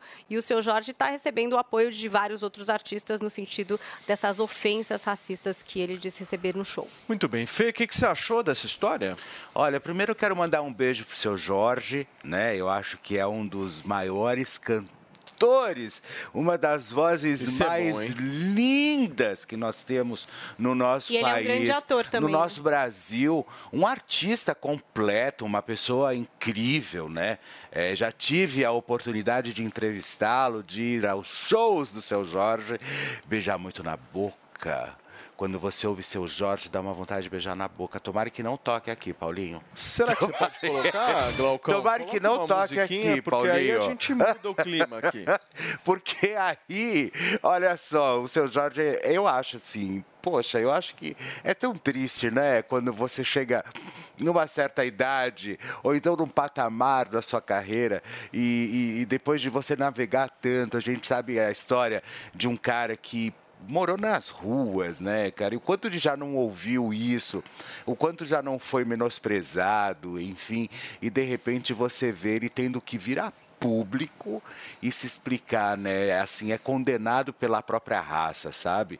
Eu acho isso simplesmente de uma, de uma falta de humanidade e quem tem é, é, coragem de agir dessa forma, seja com pretos, com homossexuais, enfim, com qualquer minoria que seja, é, eu acho que não cabe. Mas eu, me- assim, me coloco super à disposição, caminho lado a lado com o seu Jorge, por ser esse grande artista e esse cara que ele é, sem dúvida alguma, eu acho.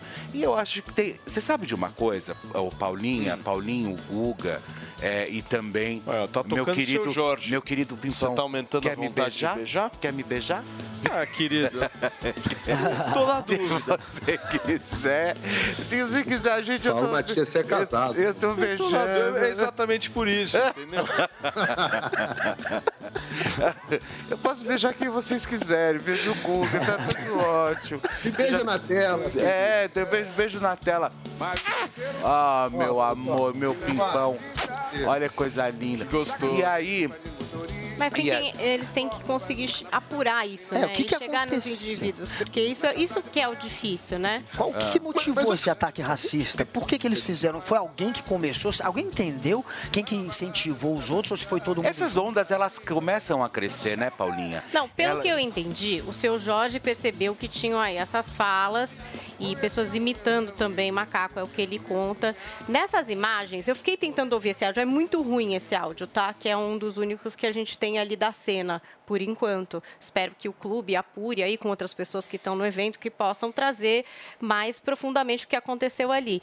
Então, é, o que eu vi de, por exemplo, diferente da narrativa do seu Jorge, é que ali haveriam vaias e vaias por manifestações políticas. Sim. Né? E que Você me explica se- uma coisa, Paulinha? Explico, ajuda. se eu puder, claro. Não, não, eu, eu, por, por Porque eu não estava no muito show, fã. entendeu? Se eu tivesse, Mas a não, primeira- não, fica melhor. É. A primeira versão que eu ouvi tinha sido essa também.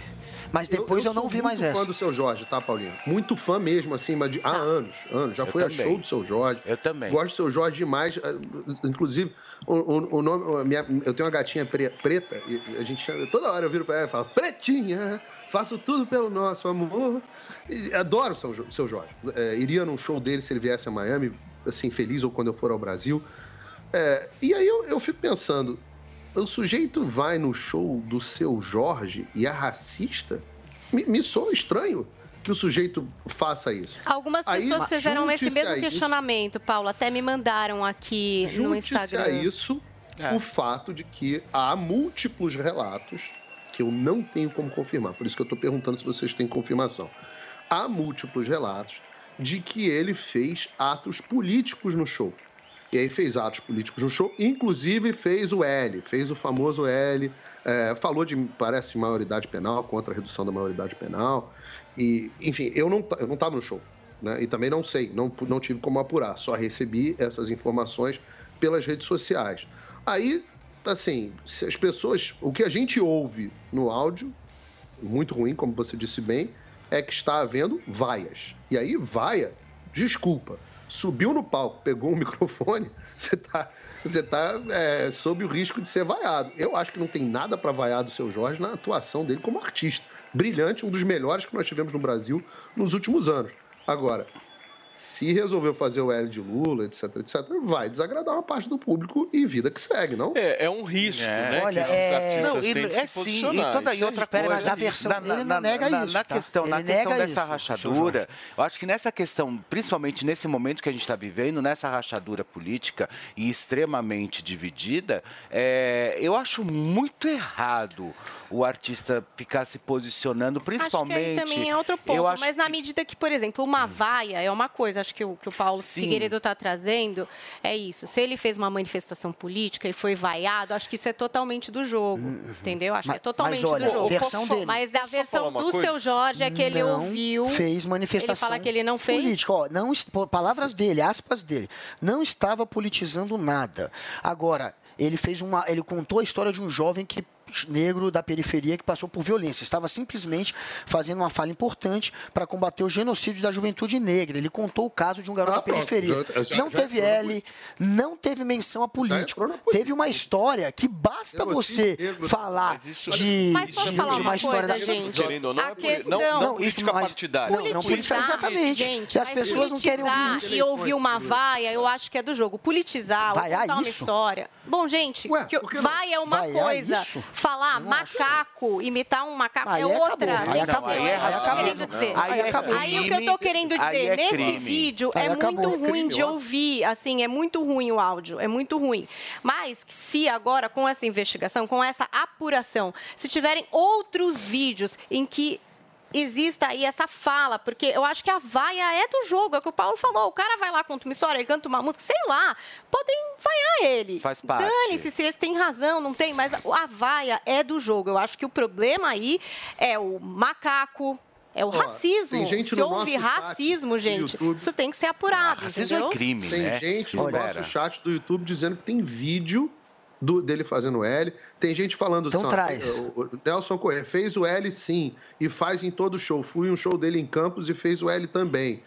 É, Então, mas o pessoal Paulo, mesmo se é ele fez o L e va- e foi vaiado, legal, do Exato. jogo. É, mas assim- Agora, o ruim mas é assim, se Paulinha, começaram a usar É, eu, injúria eu, eu racial. discordo, Aí é um outro eu lugar, discordo não é, assim, gente? assim, quando eu vou assistir, por exemplo, se você é uma cantora, Sim. eu vou no seu show, eu pago ali 150, 200 reais para assistir seu show.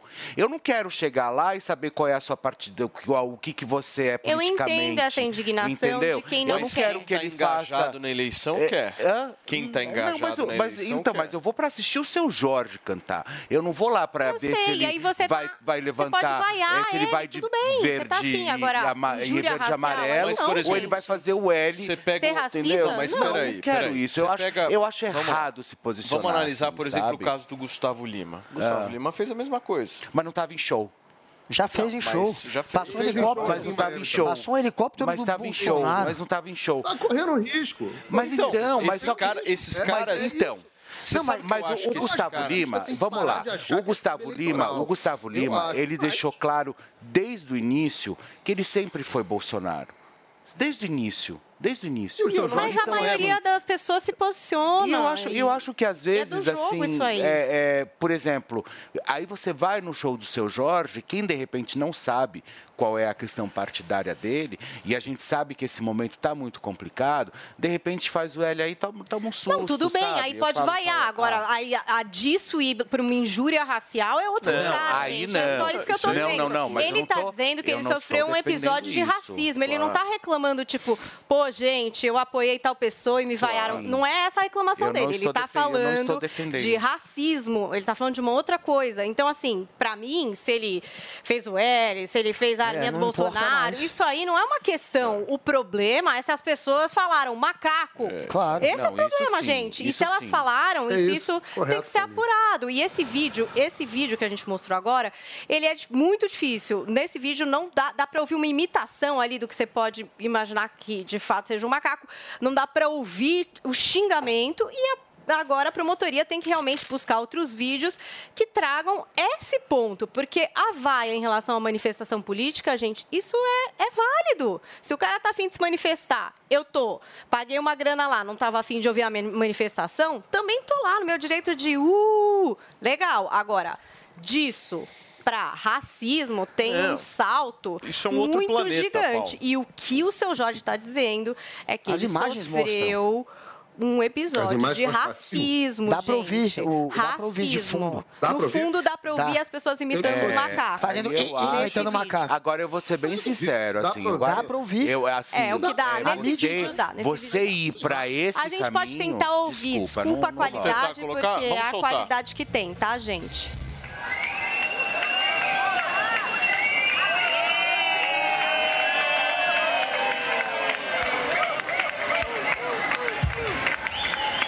Você, você ouviu aqui no fundo? Ah, não. Peraí. Tem mais. Não, era chama de macaco. As pessoas faziam uh, uh, uh. É, é, Eles estavam imitando macaco. Foi, é, pois é. Essa é uma das imagens que tem. E tem testemunhas. macaco. Eles estavam fazendo. Isso, uh, uh, gente, uh, e presta pulando. atenção. É por isso Quem que eu falei observou- que por essas imagens não, Não, é simples de se definir. Tem que ter outras imagens mais Não, claras. Eu, eu não consigo ter a clareza. Não- não me dá clareza Porque também. tem testemunhas, tem o seu que mais Jorge. me dá tudo clareza bem. é o seu pode Jorge ter testemunhas. Pode ter testemunha em outros vídeos. Agora, nesse aí também não vi, Guga. Não tá vi clareza Eu não nenhuma consigo- não, nesse aí. eu ouvi Mas Nesse eu aí- ouço o seu Jorge. Mas eu ouvi claramente uma um, galera fazendo um atrás. uh, Mas isso não significa que necessariamente seja Quando a macaco. televisão mostrou esse vídeo ontem, ainda fez esse comentário. Gente, tá muito baixo. Talvez se vocês não consigam identificar direito. E aí eles botam esse mesmo áudio. Isso já passou em todos os canais. É, as testemunhas e o próprio seu Jorge, eles confirmam. É, eu acho eles que o pulavam testemunho do e seu imitavam Jorge- macacos e faziam uh, uh, uh. Na imagem não dá pra ver, só dá pra ouvir. E a gente pelo menos ouve o uh, uh, uh. Isso é inegável. E o seu Jorge tem esse, esse, esse testemunho Todo dele e agora é isso, está em investigação, né, gente? Está em investigação. Então eu acho que, independente do que ele possa ter feito de manifestação política, racismo é um salto disso, é uma coisa séria e que se apure e com, enfim, todas as provas possíveis. Muito mais pessoas devem ter filmado. É crime, né? É crime. Ele tava A gente sendo vaiado. Nós, aí nós estamos... Nós, estavam exaltando. aí nós, Coloca na cadeia. É, aí nós não estamos mais falando de, de, de questão política, é de crime, né? Turma, são 11 horas e 25 minutos. Eu preciso contar uma novidade para vocês, meu querido Guga, Paulinho Figueiredo e o nosso Felipe Campos. Vocês sabiam que a Paulinha Carvalho é uma super investidora da Bolsa de Valores? Estou mentindo, Ai, dona essa Paula? mulher investe muito, entendeu? É.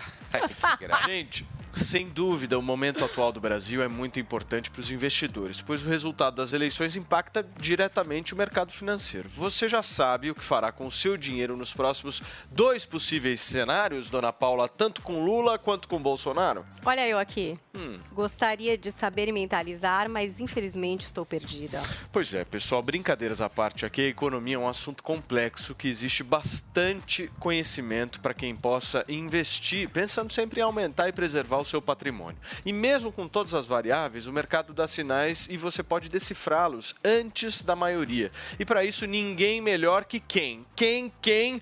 Vai Torinho, o nosso querido amigo Pablo Spire. Depois do fenômeno curso Toro de Ouro, ele está lançando agora o curso Toro de Ouro 2, com conhecimentos ainda melhores, mais sofisticados para você ir além e dar o próximo passo para ter aquela carteira maravilhosa vencedora. Acesse agora mesmo newcursos.com.br, niucursos.com.br, ou se você quiser, pega o celular e aponta a câmera para esse QR Code que está aparecendo aqui na tela. Faça já o seu cadastro para que você garanta desconto- descontos exclusivos no lançamento do curso. Você não vai dar mole, hein? Esse é o nosso queridíssimo Toro de Ouro 2. Você sabe as informações relevantes do mercado financeiro bem cedinho. É só comigo. Eu sou Pablo. Vai, Torinho. Pera aí, gente, pera aí. Desde o curso Toro de Ouro 1, muita coisa aconteceu. Pandemia, guerra na Ucrânia, polarização política. E você que estudou comigo entende os impactos que alguns desses eventos geram no mercado financeiro. Mas ainda tem muita coisa que você pode aprender. Chegou a hora de dar o próximo passo. Vamos entender o que é essa tal de reflação que o mundo inteiro está falando e vivendo. Vamos entender mais detalhadamente as commodities que são tão importantes para a Bolsa Brasileira. E ainda vamos nos aprofundar em outros indicadores mais sofisticados, como o índice de força relativa. Então acesse niucursos.com.br e garanta a sua vaga. Vai, Torinho! Muito bem, Paulinha, e num outro caso envolvendo o humorista Ed Júnior, ele afirmou ter sido alvo de ofensas de uma vizinha em um condomínio na Zona Oeste aqui de São Paulo, né? Pois é, nessa segunda, o humorista e músico Ed Júnior, que tem mais de agora um milhão e meio de seguidores no Instagram, denunciou que foi vítima de um ataque racista de uma vizinha do condomínio que ele vive na Barra Funda, aqui na Zona Oeste da cidade de São Paulo. Então, às duas da manhã, ele desceu lá para passear com o cachorrinho dele e na hora de subir, ele encontrou com essa vizinha que disse que não ia entrar no elevador com ele. Então, a gente vai mostrar aqui algumas imagens que estão no Instagram do Ed. Pode rodar. Fala que eu pareço. Fala que eu pareço. Que eu pareço. Imundo. Não encosta na minha Tu é cachorra. sujo, imundo. Bora. Vou cair fora por eu quê? não quero ficar com ele. Não quer subir no mesmo elevador que eu, ó. Mulher não quer subir no mesmo elevador que eu. Vai Não subir. quero. Vai subir, você vai subir. Não vou. Então nós não vai subir, então eu não subo também. Bora, ó. Fala aí, porra. Cai fora, bandido. Olha, o vídeo, gente, é, tem quatro minutos, é um vídeo bastante extenso aí. Eu vou ler um pouco da legenda do Ed. Ele diz assim, ó: macaco, imundo, feio, urubu, neguinho, um perigo que não merece morar aqui. Uma pessoa que oferece riscos para os moradores desse condomínio foi isso tudo que eu tive que ouvir ontem por ser preto.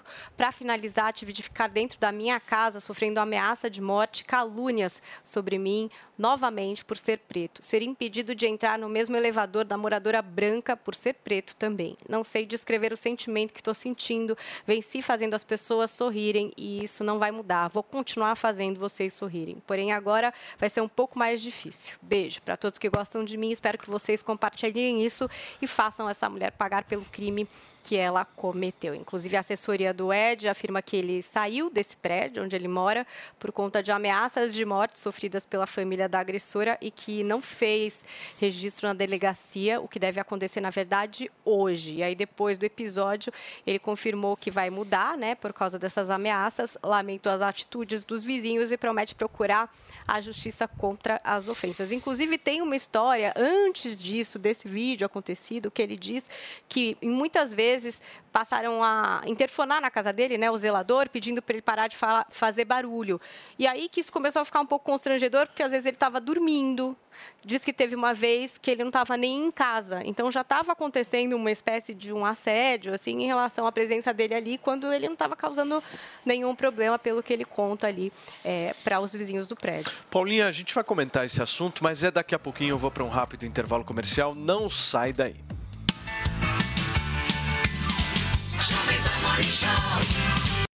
É hora da seleção brasileira mostrar a sua força. Isso é Copa do Mundo! É o último lance do jogo.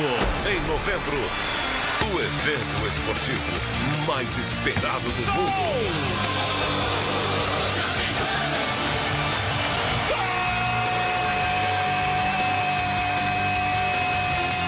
Copa do Catar 2022. Depois de uma campanha invicta e irretocável nas eliminatórias, o Brasil já conhece seus adversários: Sérvia, Suíça e Camarões. E no ano de despedida do técnico Tite da seleção, é a chance de trazer o Hexa pra casa. Técnico é saber escolher e saber também. É o Brasil rumo ao Hexa. Copa 2022. A melhor cobertura na Jovem Pan Esportes. Oferecimento Loja 100. Carnezinho barato é nas Lojas 100. A menor prestação para você. Bob, o melhor site de apostas do mundo agora no Brasil. Brasil Wanna Bet. Vai de bob.com. Tectoy agora também é automação comercial. Uma nova fase para o seu negócio. Consórcio Mage. Volkswagen Caminhões e Ônibus. Seu caminhão Volkswagen em até 10 anos sem juros. Cimento CSN. Mais do que forte. É fortaço. E une a Selvi. EAD semipresencial com encontros semanais virtuais ou no polo. Valeu, Loja 100! Nas lojas 100, você tem tudo o que precisa na hora de comprar. Tem grande variedade de produtos, com estoque até para levar na hora. Tem preços realmente mais baixos, crédito super fácil e a menor prestação. No carnezinho ou no cartão. Nas lojas 100, a entrega é cortesia e a montagem de móveis também é cortesia. De presente para você. É sensacional. Loja 100, 70 anos realizando sonhos. Há 70 anos tem alguém, ainda bem que tem Loja 100. agora é Lula! Meus amigos e minhas amigas, eu já senti na pele a angústia de estar desempregado. Eu sei o que você está passando e garanto duas coisas. O meu governo vai investir para gerar empregos e garantir um salário mínimo forte. E também vamos garantir crédito com juros baixos para pequenos e médios empreendedores. Foi assim que geramos 22 milhões de empregos no Brasil. Agora, vamos fazer melhor. Coligação Brasil, Esperança, PT, PCdoB, PV, PSB, PSOL, Rede Solidariedade, Agir, Avante Próximo. Eleições 2022. Não pode votar? Justifique. Está fora da sua cidade no dia da eleição? Resolva pelo aplicativo e-título ou nos locais de votação. Depois de cada turno, você tem até 60 dias para fazer a justificativa, comprovando o motivo da ausência. Quem está fora do Brasil também pode justificar. Faltou no primeiro turno? Justifique. Faltou no segundo? Tem que justificar de novo. Saiba mais em tse.jus.br. Justiça Eleitoral. Há 90 anos pela democracia. Vote 10. Com Tarcísio, São Paulo vai ter mais emprego e renda. Ele sabe como fazer e vai fazer. Investir no empreendedorismo é investir no sonho das pessoas. E a gente vai transformar esses sonhos em realidade por meio do crédito, por meio da capacitação profissional, por meio da redução dos impostos. E isso é importante. Eu sou Tarcísio e o futuro tá chamando. São Paulo pode mais e é isso que a gente quer. Coligação São Paulo pode mais. Chegou o Panflix, todo o conteúdo da Jovem Pan, onde você estiver e na hora que quiser. Baixe já no seu smartphone ou tablet, é grátis. Coligação PLPP e Republicanos. Sabe quem votou contra o Auxílio Brasil de 600 reais? Não. Todos os deputados do PT. Sabe quem votou contra a redução do preço dos combustíveis? Não. Todos os senadores do PT. E você sabe por quê? Porque o Brasil que interessa pro PT não é o Brasil que faz bem para você. Hoje vamos ver quem tem a melhor receita para São Paulo. O que é isso? Minha receita é Tarcísio. Mas isso não harmoniza com São Paulo. O que tem aí? Tem crivela, engrossei com Costa Neto, coloquei filhotes de Bolsonaros bem rachadinhos. E aqui? Não tá queimado, não? Ah, é um kassab recheado. E isso aqui no fundo? É uma redução de Eduardo Cunha, para não aparecer muito. Pode jogar forra, que esta gororoba não está cheirando bem. Em São Paulo, esta receita não dá certo. Bolsonaro e Tarcísio. Aqui não. Ligação Juntos por São Paulo. Você, conectado com a informação, rádio e internet. Jovem Pan News. As mentiras de Bolsonaro. Fome no Brasil. Não existe. Mentira. O outro lado quer legalizar o aborto. Mentira. Uma gripezinha. Mentira. O outro lado quer legalizar a ideologia de gênero. Mentira. A economia está bombando. Mentira. O outro lado ataca a família. Mentira. Bolsonaro é o pai da mentira.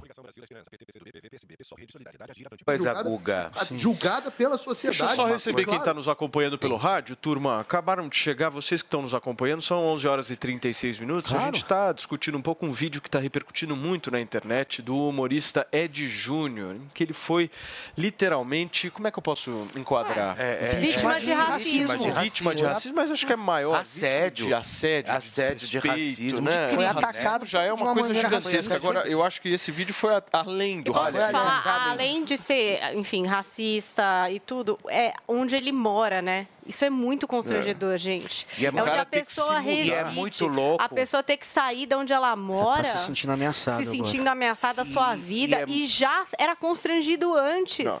Ele Já- falou que uma vez Agora- reclamaram de barulho no apartamento dele ele nem estava lá. Gente, Bom, literalmente o poste está fazendo xixi no cachorro, né? Porque você é vítima, né, dessa mulher. Né? tem que sair. E aí você que sai do prédio. Pois é. Né? Quem tinha que sair era ela. Claro, né? claro. Agora, você que acompanha séries também, Paulinha, e você que vocês também devem assistir, tem um filme chamado, uma série chamada Dan, que você deve ter assistido. Damn, é, que é de gente, terror pelo racial. amor de Deus. Que Tá no to- Prime Quem Video. puder assistir essa É boa, série, Fê? assista. É. É uma série muito é pesada.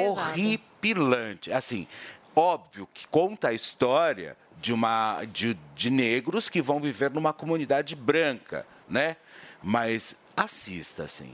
É, é, é uma história, é uma questão Existe uma diferença muito muito, Felipe, triste, horripilante, viu, Paulinho Figueiredo? Há uma diferença muito grande na questão racial entre Estados Unidos e Brasil. É, e, e, muito grande mesmo. Assim. Quem vive aqui consegue perceber essa diferença. A segregação aqui é muito maior do que no Brasil, assustadoramente maior. Os Estados Unidos tiveram, a maioria das pessoas não sabem, né, colocados pelo Partido Democrata, leis de segregação racial em vários estados aqui, que eram verdadeiras, verdadeiros apartheid, né, onde as pessoas, você tinha banheiro para branco, banheiro para para negro, é, você tinha bebedouro, ônibus, etc. E isso foi uma coisa que veio, não foi que acabou em 1700 ou 1800, não. Isso acabou na década de 60. Né?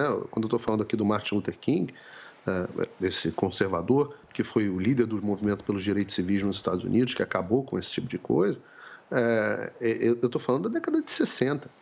Então, existe um passado recente de segregação explícita dos Estados Unidos. O que é interessante é que o sonho do Martin Luther King era de que acabasse a segregação, de que que é o que, é o que eu partilho de como visão. Você não olha a pessoa pela cor da sua pele. Negro, branco, azul, essa coisa de ficar medindo pantones. Ah, o, o, o Aécio, como é que é não? O ACM Neto, ele é ele é pardo, ele não é o seu. Vamos ver se ele atinge o padrão de negritude necessário para se. Martin Luther King era contra esse tipo de coisa. É, isso, isso, veio, isso teve muito sucesso nos Estados Unidos, a ponto de que nos anos ah, de 2006, o, o Barack Obama, que é o primeiro presidente negro nos Estados Unidos, foi eleito com uma votação recorde. Já em meados dos anos 2000, 90 ah, e poucos por cento numa pesquisa do Gallup, 90 e poucos por cento, 97% dos americanos diziam que votariam num presidente negro. Depois, essa situação racial, depois do governo Obama, essa situação racial é, passou a se tornar mais crítica. As pessoas, em vez de se tornarem menos segregadoras, passaram a se tornar mais segregadoras. Por quê? Porque existe hoje, dentro da esquerda, um movimento muito forte segregacionalista. Esse movimento de cotas, de, de você dizer que querer ah, dizer se a pessoa é negra o suficiente para isso, reclamar de apropriação cultural, esse tipo de coisa, só segrega mais e mais e mais e mais as pessoas. Então, Sim, a, é verdade. o sonho do Martin Luther King, aqui no Brasil que estava tá se certo. realizando, deixa eu terminar, querido. O sonho do Martin Luther King que estava se realizando em meados dos anos 2000, e eu estou trazendo dados para vocês aqui, ele está ele tá se tornando um pesadelo de novo. E esse pesadelo está vindo pela mão da esquerda. A mesma esquerda, é importante dizer, que no Partido Democrata, era o Partido Democrata que era o partido da escravidão nos Estados Unidos. O Partido Republicano, a direita americana, foi fundada como um partido abolicionista. Os estados que mantinham segregação racial no sul dos Estados Unidos eram claro. estados democratas. O KKK, o Ku Klux Klan, era associado ao Partido Democrata. Sim. Vamos lá, Guga, para a é... gente fechar esse assunto. Gente, no Brasil a gente já tem um resultado dessa política de cotas. Funciona. Está aumentando a segregação no Brasil, está fazendo com que o Brasil vire racista, muito pelo contrário. Não faz o menor sentido. A gente está sim agora tendo a inclusão dos negros de fato na universidade. A gente está tendo também empresas que também têm um processo seletivo onde eles incluem os negros em cargos de direção. E é óbvio que isso acaba é, quebrando aquela imagem estereotipada, aquele estigma de que negro é só trabalhador braçal, de que negro está mais envolvido em crime. Essa imagem que faz com que a polícia trate o negro de uma maneira diferente do que trata um branco, ela está sendo combatida exatamente a partir da política de cotas. E até quem se coloca contra as cotas no Brasil tenta procurar um argumento que não é atacando a política em si. O Holiday, por exemplo, ele reconhecia o resultado da política, mas ele tentava dizer que era melhor fazer uma cota que fosse só social, ele tentava engabelar, até porque a cota é social e racial no Brasil. Mas, enfim, o resultado está aí na cara de todo mundo, funciona. Muito bem. Paulinha, vamos falar um pouquinho... Livros do professor Thomas Sowell. Leiam os livros do professor Thomas Vejam os dados, leiam okay. qualquer coisa. Turma, leiam Silvio de Almeida, leiam qualquer deixa outro só, também. Deixa eu só girar a pauta aqui. Paulinha, vamos falar um pouquinho sobre uma história muito louca agora. A modelo influenciadora Yasmin Brunet está negando envolvimento em um caso de tráfico humano. É isso mesmo? Pois é, eu vou trazer para vocês o que uma menina chamada Letícia Maia vem falando. E aí eu me preocupo bastante também com essa menina, porque não sei, tem uma história muito louca em relação a ela, um desaparecimento dela, ela estaria nos Estados Unidos, a família não sabe exatamente em que contexto. uma outra amiga dela parece também estar desaparecida. Então tem uma história aí também dessa menina que eu acho que é alguma coisa a se investigar. Mas nas suas redes sociais, ela gravou um vídeo, né, que ela declara que ela fugiu de um cativeiro nos Estados Unidos, gente, comandado pela Ya- Yasmin Brunet. Então essas acusações aí são acusações de um esquema de prostituição ilegal nos Estados Unidos que incluiriam esse desaparecimento dessa amiga dela que teria sido sequestrada. Então, o que essa Letícia diz é que tem provas desse esquema, desse envolvimento da Yasmin, que movimenta milhões de dólares. Uma história assim, enfim. é, bem difícil. E os vídeos dela, não sei, essa menina não me parece tá muito bem também, não sei, é uma percepção minha, me preocupa bastante a situação dessa menina. Acho que até alguma coisa que as autoridades deveriam é, investigar. A gente não trouxe o vídeo porque são acusações muito fortes e que a Yasmin, inclusive, rebateu agora. A gente já está trazendo agora só porque a Yasmin resolveu comentar, porque o que parece é que essa menina também, não sei, não me parece que ela está em perfeita condição. Emocional. Além do depoimento Não, ela, não- de prova, ela apresenta prints de, sei lá, mensagens que ela receberia. Mas você acha que ela não está em, mesma... em condições emocionais por causa do Olha, essa cativeiro? é uma...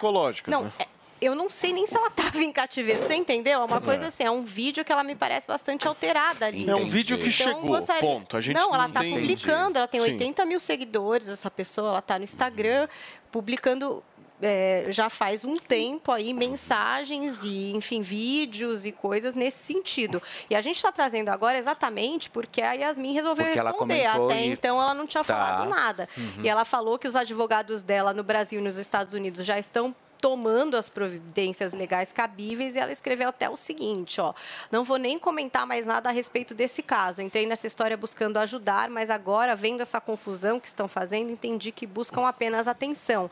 Só que fazer isso envolvendo um assunto tão importante é chocante. Tráfico humano é um assunto grave, não é para brincar ou ganhar fama em cima. Quanto mais a gente banaliza, mais essas vítimas se tornam invisíveis, parte de um senso ficcional, sendo que esse mercado horrível existe, movimenta muito dinheiro em cima dos corpos das mulheres. Tráfico humano não é fanfic, é assunto sério e Nossa. urgente, escreveu lá a Yasmin Brunet. Olha, eu conheço muito a Luísa, como também conheço a, a- a Yasmin.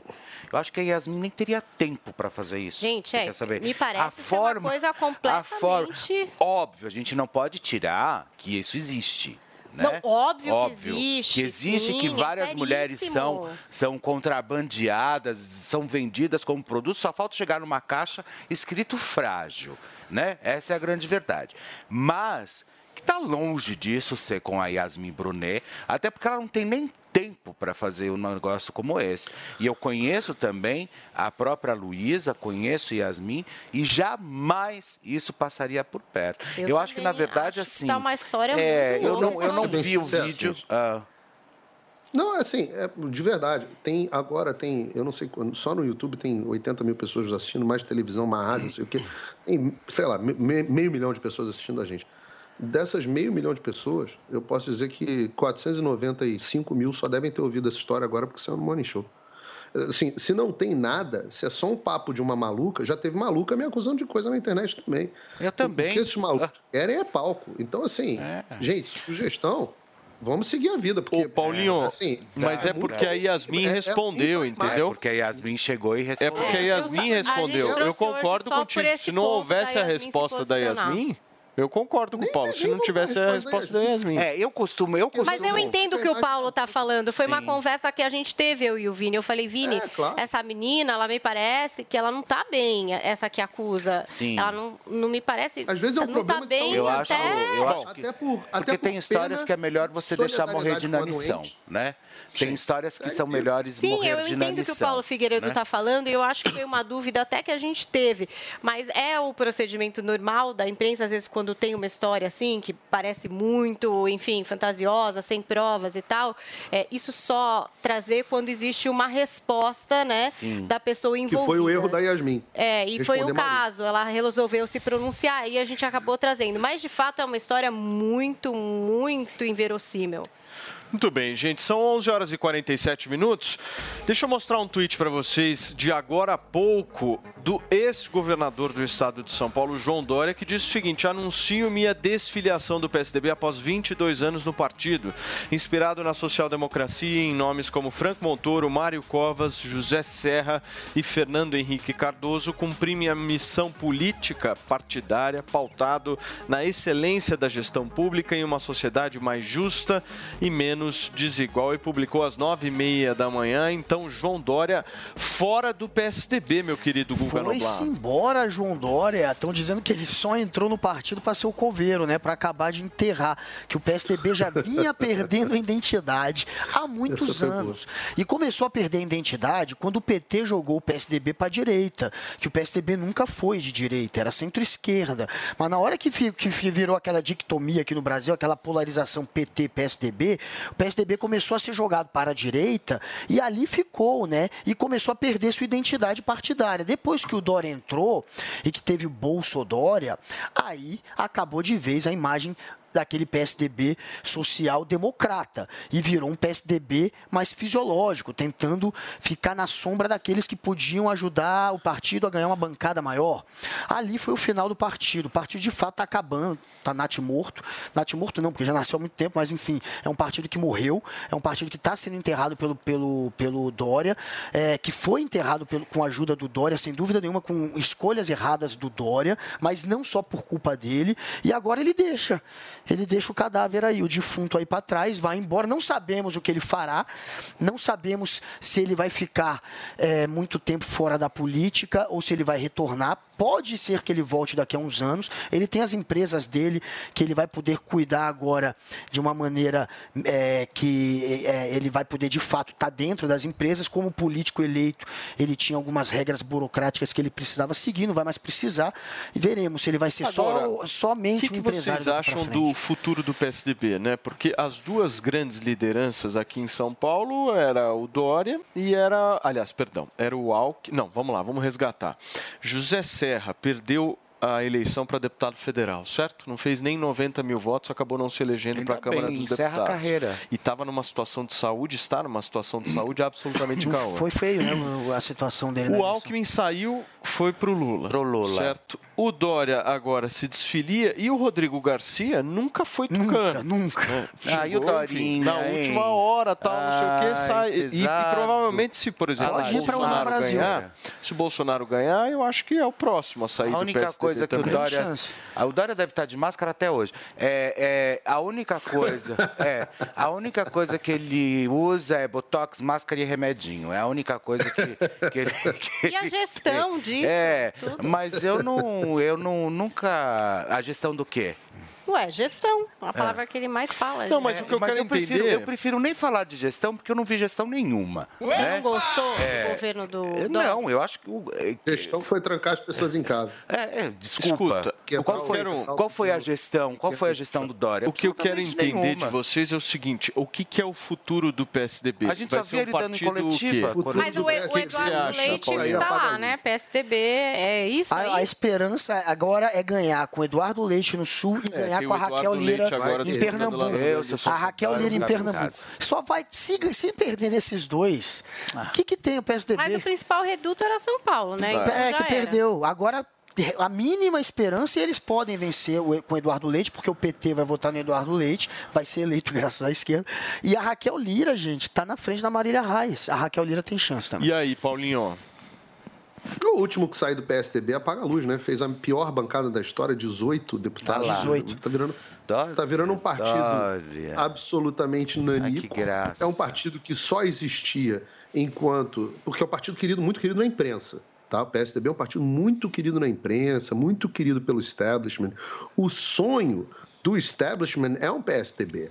Quando fizeram a Lava Jato, fizeram a Lava Jato na esperança de que o, retirar o PT, que era a esquerda suja, mais corrupta, menos preparada, e colocar a esquerda PSDB no poder, essa esquerda mais limpinha, do Alckmin, do, da Marina Silva, que tem cara de PSDB, embora não seja PSDB, porque hoje também quem. Essa cara, essa cara de esquerda centro, esquerda caviar, esquerda bonita, esquerda educada. Esse é o sonho do establishment. Esse é o sonho do establishment, Simone Tebet da vida, esse é o sonho do establishment. Os próprios procuradores da Lava Jato, num diálogo vazado na, lá na Vaza Jato, dizem isso. Vamos acabar ajudando o Bozo. O Bozo foi a resposta do povo, que conseguiu romper a espiral do silêncio, né? uma vez que a imprensa parou de ter o domínio da narrativa pública, essa imprensa de esquerdinha, no momento em que eles pararam de ter o domínio da narrativa pública, a população começou a se manifestar pelas redes sociais, essa mesma que alguns, que eu não posso mais dizer quem, é, não querem mais que continue falando. Na hora que as pessoas começaram a poder se manifestar, acabou, rompeu a espiral do silêncio, é, e para citar o termo da Elizabeth Neumann, e acabou, e, e a população pôde escolher alguém que pensa como ela pensa. E daí veio o fenômeno Bolsonaro, e todo mundo tomou um susto, ficou dizendo que foi graças a robô que ele foi eleito, começaram a arrumar um monte de desculpa. No momento em que perdeu-se esse monopólio da narrativa, a imprensa correu atrás do único que eles achavam que podiam derrotar o Bolsonaro. E por isso que está todo mundo hoje, esse establishment todo, todo mundo que assina a cartinha, todo mundo abraçado com Lula. Perfeito. Não tem mais espaço para o PSDB. Então, o último que sair, apague a luz. Um beijo, querido. Tchau, queridos. É, Muito tchau. bem.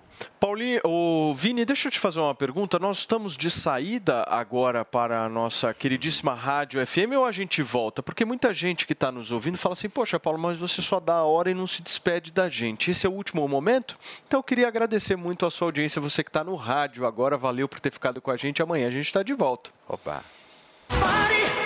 Ah, querido. Chegou a hora. Chegou a hora dele para tudo, porque Felipe Campos está chegando com é. notícias frescas, bem gostosas, de ah. Itapecerica da Guerra.